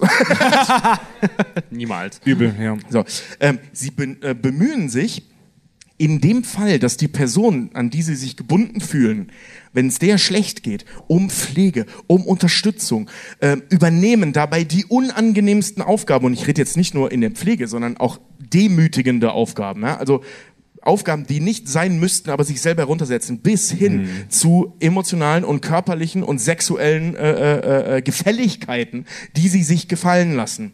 Einfach weil sie von dieser Person abhängig sind. Das ist Spiel Und- ist also Misery, das Game? Im Prinzip ja. Und äh, nein, nein, nicht dieses Spiel. Ich rede jetzt nur über diese Krankheit erstmal. Und ähm, ohne die Bezugsperson äh, oder das Fehlen der Besuch, äh, Bezugsperson löst Angstzustände aus. Also du machst dich komplett abhängig von einem zweiten Individuum Genau. und projizierst alles auf diesen zweiten Menschen, Schrägstrich Elf, Schrägstrich Alien. Genau. So, was hat das jetzt mit Jack und Dexter zu tun? Weil hier ist wirklich so, er ist stumm, er hat die große Fresse. In den späteren Teilen ist er mega badass, also Jack ist mega bad, badass und Dexter bleibt so, der hat eine große Fresse. Ähm, das passt ja nicht so ganz zusammen, dieses große Fresse haben, dieses Rumgemecker die ganze Zeit. Naja, zum einen, Dexter meckert mega viel, tut aber nichts. Und vor allem nichts dagegen. Das Spiel geht schon so los. Jack wollte auf so eine gruselige Insel. Dexter war die ganze Zeit dagegen. Jack sagt, lass mal, oder symbolisiert, er kann ja nicht sprechen im ersten Teil, symbolisiert, lass mal doch dahin gehen. Dexter sagt, ja, okay, meckert dann die ganze Zeit rum. Taucht ein Problem auf. Jack löst das Problem. Jack ist der Problemlöser. Und Dexter fällt währenddessen in so einen komischen Zauberkessel und wird deswegen zur Ratte. So, also er ist auch noch der Leidtragende in der Situation. Er meckert dann übertrieben theatralisch darüber, aber gibt Jack nicht wirklich die Schuld. So, weißt du, er ist komplett, ich sag mal, heroisierend Jack gegenüber. Das war ganz klar Jacks Schuld, dass er in eine scheiß Ratte verwandelt wurde. Der gibt ihm nicht einmal die Schuld. In der ganzen Reihe nicht. Zumindest nicht ernsthaft. Und ich glaube sogar gar nicht, nicht mal bei einem dummen Spruch. Ich könnte mich zumindest an keinen erinnern. So ein bisschen diese, diese ähm, Footballstar und erste Cheerleaderin Dynamik ganz Also in. Filmen, in eher Filmen, ja. Also bei, ähm, ich muss gestehen, weil ich das, die Spiele überhaupt nicht kenne, bei mir qualmt ein bisschen gerade der Kopf. Also nur zum Verständnis, Dexter, die Ratte, Ja. ist extrem abhängig von Jack. Das behaupte von, ich. Von der Genau, Hauptfigur. Also er ist dependent in Bezug auf Jack und bezieht praktisch so alles von ihm. Ja, jetzt Genau, hast du die- Spiele nicht gespielt, aber es ist halt wirklich so, während du das spielst, und ich habe ich hab nur das erste gespielt damals, als es, als es rauskam, aber äh, äh, ich bin gerade mit Barthaar im Mikrofon. Bart im Wie Mikro, dämlich. Barthaar im Mikrofon passiert. Nee, aber ähm, Dexter wischt sehr gerne, sehr schnell über Jacks Fehler so ein bisschen noch hinweg. Genau. Auch wenn es ihn selber körperlich schon beeinflusst hat. Nein, es hat ihn in eine Ratte verwandelt. Aber ähm, so, und jetzt, aber wie gesagt, du hast die ganze Zeit diese dummen Sprüche, die ganze Zeit dieses Gemecker, die ganze Zeit dieses Jack kommt in einen Raum, in allen drei Teilen, auch wenn Jack schon reden kann. Dexter ist der, der auf den Tisch springt und erstmal eine Rede hält. Ignoriert und oder beleidigt wird und dann reden alle mit Jack. So, das passt natürlich nicht zu dieser dependenten Persönlichkeitsstörung, weil normalerweise würde er hinter Jack stehen und Jack das alles regeln lassen. Jetzt ist es aber so, dass es eine sehr, sehr starke Komorbidität, was wir ja schon hatten, ähm, mit der sogenannten histrionischen Persönlichkeitsstörung hatten. Die wir bei The Office hatten, bei Michael Scott. Genau. Gott, no, no, Gott. Also, es gab, es gab diesen üblen, ähm, üblen Prozess ja gerade zwischen Johnny Depp und Amber Heard, ne? Amber Turd. Amber Heard. Heard? Heard? Spricht man sie Heard? Turd. Turd. Turd, Amber Turd. Ähm, und da wurde Amber Hart ja eine histrionische Persönlichkeitsstörung vorgeworfen. Ob sie das hat, weiß man natürlich nicht.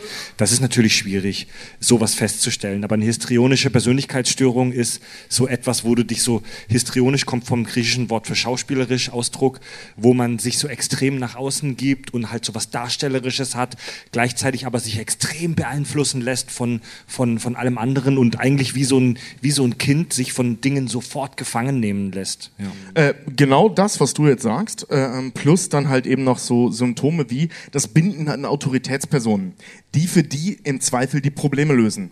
Also im Prinzip genau das, was wir bei Jack und Dexter haben. Ich wollte gerade Ne, also- fragen, weil in diesem ganzen Konstrukt ist halt immer die Frage, ähm, wie unabhängig wäre Dexter ohne Jack? Also wie überlebensfähig Das, auch. das gibt's sogar. Ähm, zwischen Teil 2 und Teil 1 gibt es, ähm, also zu Beginn von Teil 2 gibt es so ein, was zwischen den beiden Teilen geschah, Videosequenz.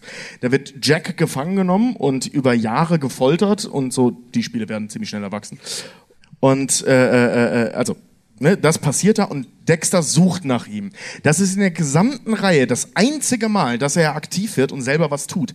Weil Teil, und das widerspricht dem Ganzen so ein bisschen, der dependenten Persönlichkeitsstörung ist, dass ähm, jemand, der eine Persönlichkeit, an die er sich gebunden hat, verliert, ist nicht wählerisch, die nächste zu finden.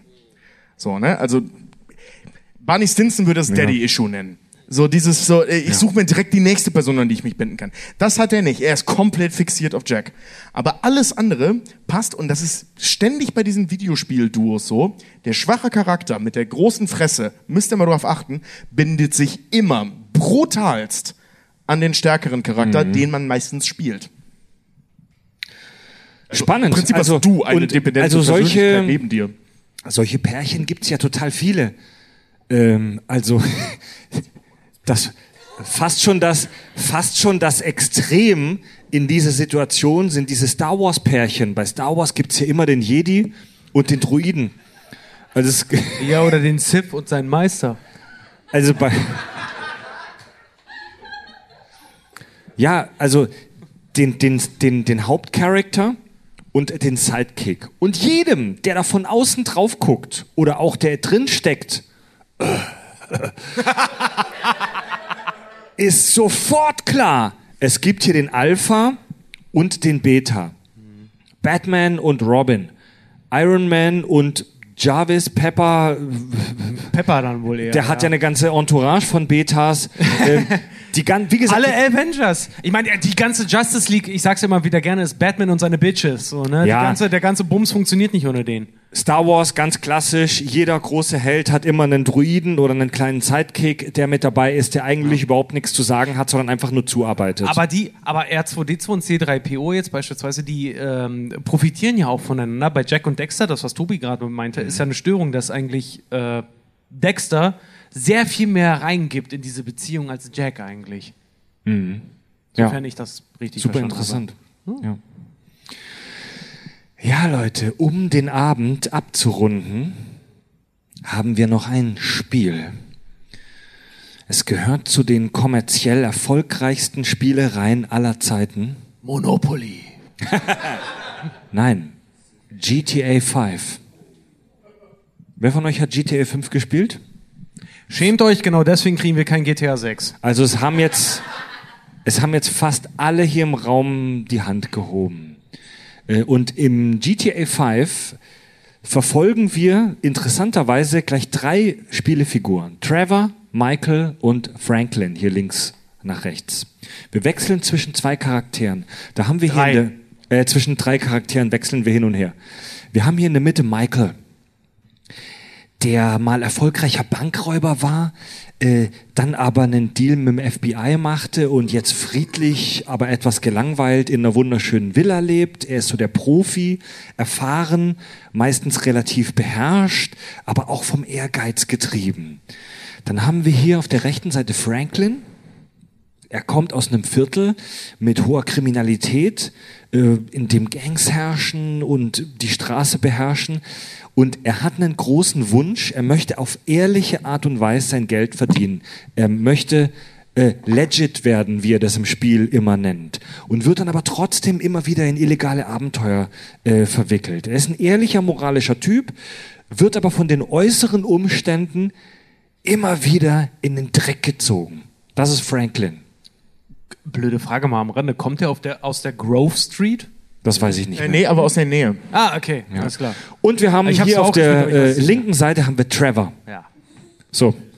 Trevor kommt aus einer sozial schwachen Umgebung, sage ich es jetzt mal vorsichtig. I'm Trevor, I'm an im, artist. Im ländlichen Umfeld, also so Trailerpark-Umfeld, ähm, er ist komplett asozial. Ähm, soziopathisch, antisozial, Drogenjunkie, gewaltbereit, er ist einfach nur ein krankes Schwein. Kannibale. Das wird ein paar Mal angesprochen, aber Trevor nie gezeigt. ist einfach nur ein krankes Schwein und hat sehr sicher, so sind sich Psychologen auf YouTube sicher, eine antisoziale Persönlichkeitsstörung. Waldemar, höre dazu unsere Folge über Wolverine. so. Ja gut, das ist bei Trevor jetzt aber auch nicht das Schwerste halt irgendwie festzustellen. Ne? Ich meine, der Typ ist halt. Ich meine, GTA hat ja hat ja äh, eine. GTA hat ja hat ja eine so gewisse kriegt man dich ruhig. volle Pulle. Ey. Ge ja, schlag mir Dinge ins Gesicht, damit kriegst du mich ruhig. Großartig. Wer hätte das gedacht? Nee, aber GTA hat ja äh, eine gewisse Geschichte, was verhaltensauffällige Charaktere halt irgendwie angeht. Und ein Trevor, der genau wie, wie ein Tommy Vercetti jetzt beispielsweise in GTA Vice, Vice City Leute tötet und dann ohne mit der Wimper zu zucken einfach über die hindrüber äh, hinwegsteigt, um deren Auto halt irgendwie zu nehmen oder weiß ich nicht, deren Auto oder, oder was auch immer. Das ist was Ja, ziemlich aber- Eindeutiges. Nee, nee, Moment. Also es gibt, es gibt tatsächlich einen äh, äh, spannenden Unterschied zwischen zum Beispiel Tommy oder Nick aus, aus äh, GTA 4 oder eben auch Michael. Ähm, Trevor ist nicht emotional unberührt, wenn er Leute tötet. Im Gegenteil, er wird ja praktisch leidenschaftlich in der Situation. Der entschuldigt sich ja sogar bei Leichen und spricht so mit den Mündern von denen und stimmt. so. Trotzdem das- ist der, Also er ist nicht gefühlslos. aber er ist der Erste, mit dem man so einen Killing Spree macht. Volle Pulle, der, der ist komplett wahnsinnig, aber er ist nicht gefühlslos. So, und jetzt kommt Scheiße nochmal. Jetzt geht's in Kack- und Sachmaterie rein. Holy shit, jetzt kommen die Leute auf ihre Kosten. Die Idee. Alle diese drei Charaktere bei GTA 5 repräsentieren die einzelnen Aspekte des Freudschen Strukturmodells. So.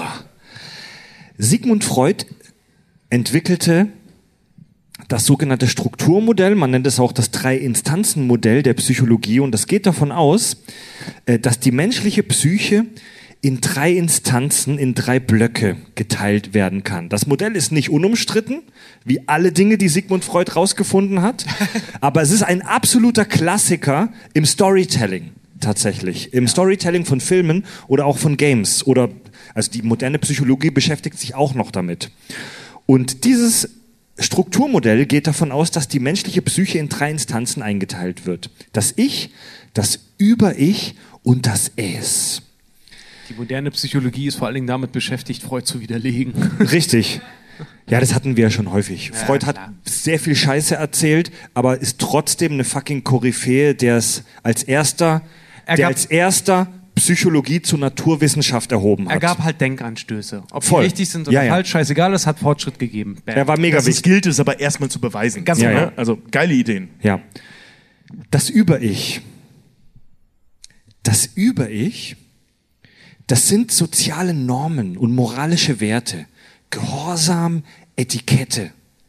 Das ist der kleine Jean-Luc Picard in deinem Kopf oben, der mit seiner Gala-Uniform bereitsteht und sagt, hm, so sollten wir uns vielleicht nicht benehmen, wenn wir mit den Klingonen Kontakt aufnehmen. Spock packt den Schwanz ein. Und dann gibt es da ganz unten, ganz tief unten das Es. Das Es ist eine düstere, geheimnisvolle Struktur, in der unsere tierischen Triebe und Bedürfnisse verankert sind. Na, Nahrung, Sex, Gewalt, Neid, Hass, äh, aber auch Vertrauen und Liebe. Also das S ist nicht nur düster und evil, im S ist, sind zum Beispiel auch äh, Grundemotionen wie Liebe und Vertrauen verankert. Laut Freud. Laut Freud, ganz genau, ja. Ähm, laut Freud äh, sind das Über-Ich, also der Jean-Luc und das S, Commander Wolf. Also laut Freud sind das Über-Ich und das S, also ganz oben und ganz unten, äh, eher unbewusst. Die arbeiten unter der Oberfläche. Die kannst du nicht bewusst steuern, die machen einfach. So. Und dann gibt es noch das Ich, hier in der Mitte. Das ist das bewusste Denken des Menschen. Das ist das, was wir jetzt ganz flapsig als Selbstbewusstsein beschreiben würden, der Verstand. Dass das jetzt in diesem Moment bewusst in mir arbeitet und das mich jetzt bewusst zur Bierflasche greifen lässt und diese trinkt. In diesem Moment gleicht mein Ich ab, hm, das S will saufen, hat das Über-Ich was dagegen? Nö, ich verdiene mein Geld mit diesem Podcast damit, also trinke ich. Prost. Das ist meins, Richard. So. Es tut mir leid. Also nicht. Und dieses Ich, das ist an der Oberfläche. Und laut Freud ist dieses Ich die ganze Zeit damit beschäftigt, zwischen dem Über-Ich und dem S zu verhandeln. So, dieser Prozessor läuft die ganze Zeit und vermittelt zwischen Jean-Luc und Worf. Die ganze Zeit. Der, liebe Trekkies, der Vergleich ist nicht ganz passend, weil Worf ist eigentlich auch ein total, er nickt, weil Worf ist jemand, der sehr auf Etikette, der Vergleich war scheiße. Du hast das Nein, böse. Wort gesagt. Nein, nein, Moment. Der, äh, äh, der äh, Worf in dieser einen Folge, wo die alle die Evolution rückwärts durchmachen, wo er zum Urklingonen wird. genau, richtig. Und du hast das böse Wort gesagt. Trekkies. Trekkie, Trekkie ist okay mittlerweile. Trekkie ist mittlerweile politisch korrekt. Echt? Ja, ja. ja, ja. Dann habe ich den Eintritt echt nicht verdient, als ich dich Nee, nee, Richard. Du meinst, das ist Tracker. Nur Trekkie-Fan darfst du nicht sagen. Das ist komplett random.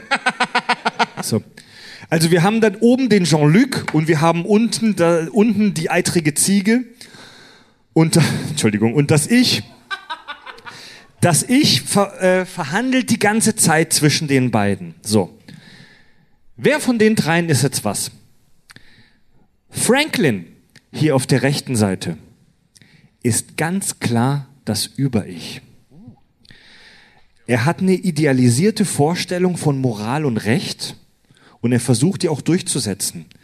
Und ähm, wenn es nach ihm ginge, er will ja legit werden, er will ja mit ehrlichen Dingen sein Geld verdienen. Er, wenn er es will ja, darum geht es ja in der Handlung, er will im Prinzip das werden, wovon er ursprünglich von Michael denkt, dass er das wäre. Genau.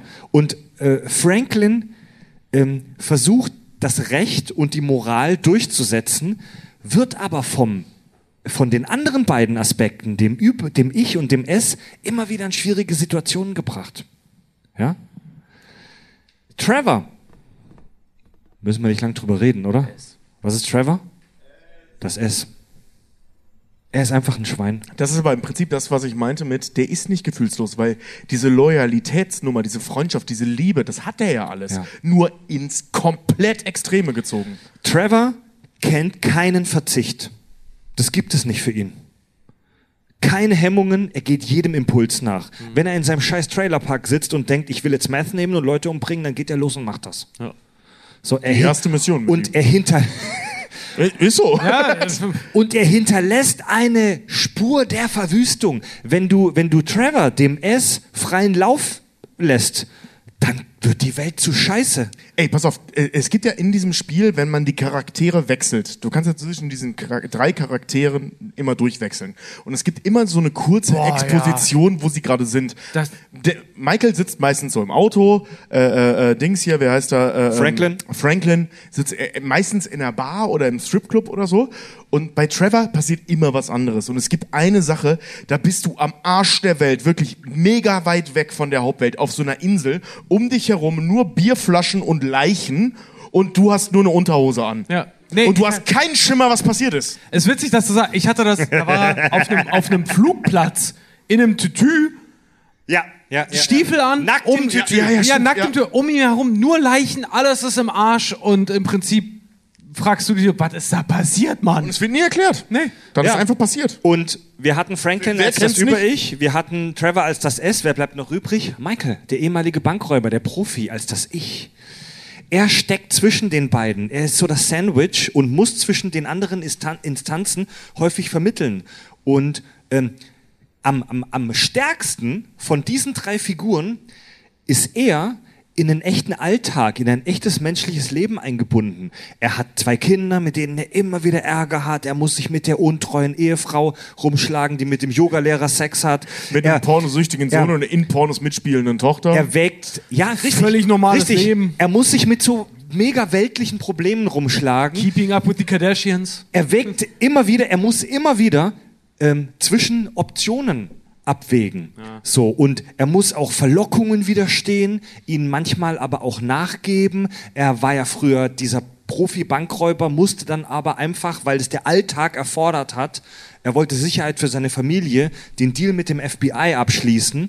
Äh, Michael ist hier ganz klar das Sandwich, er ist das Ich, das Bewusste, das abwägen und verhandeln muss zwischen dem Über-Ich und dem Es.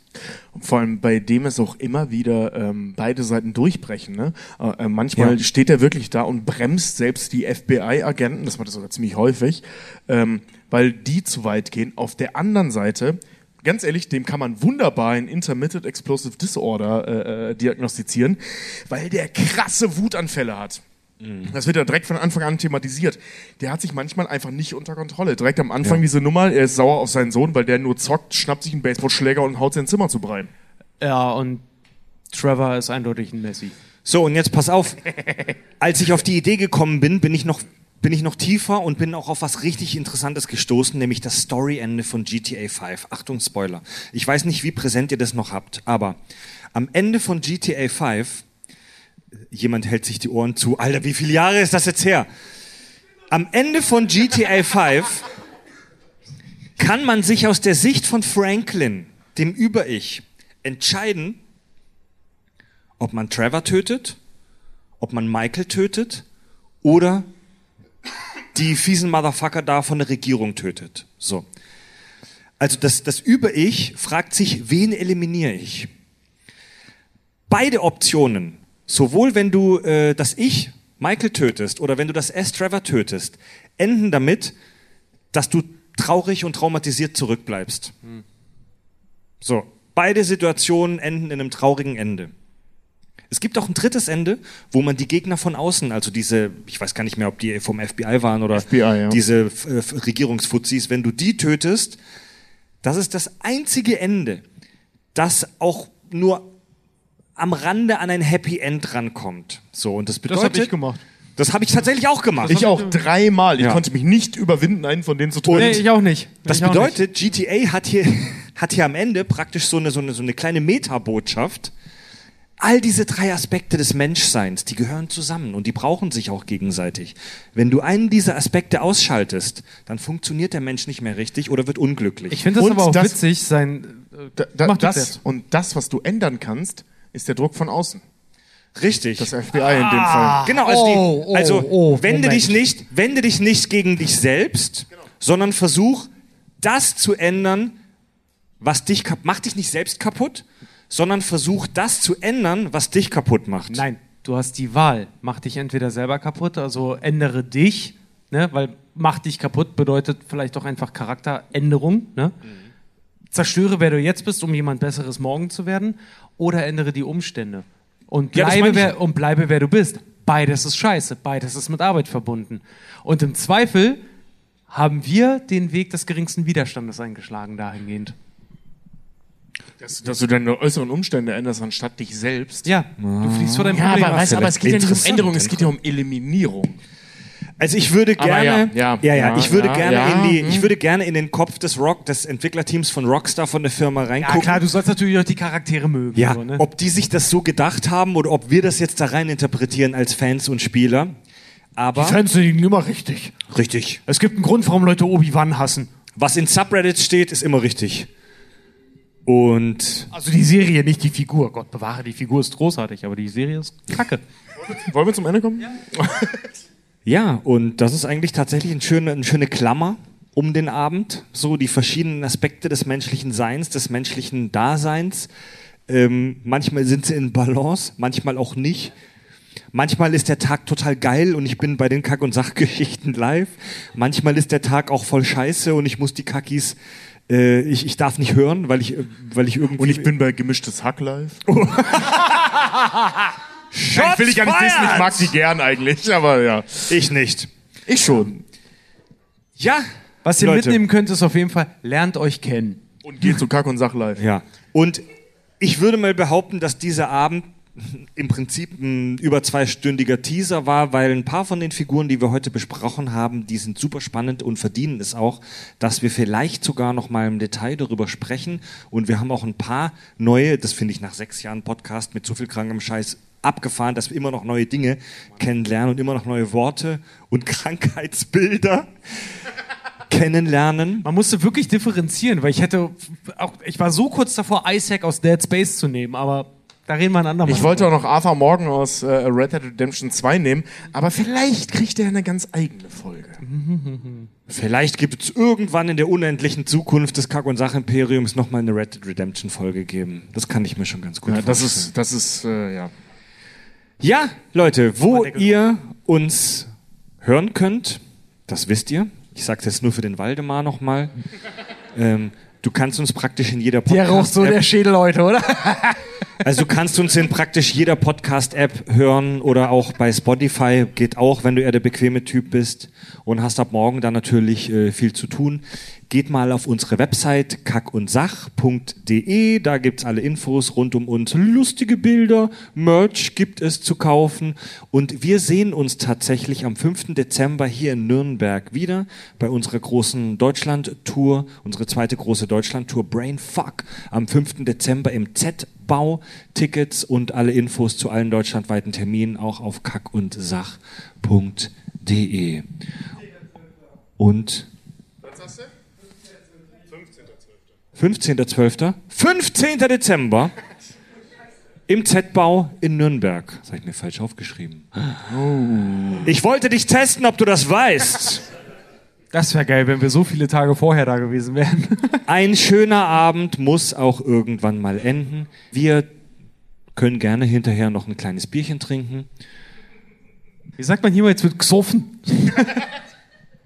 Tobi, Richard und Fred sagen Tschüss! Vielen Dank, wir waren die Kack- und Sachgeschichten.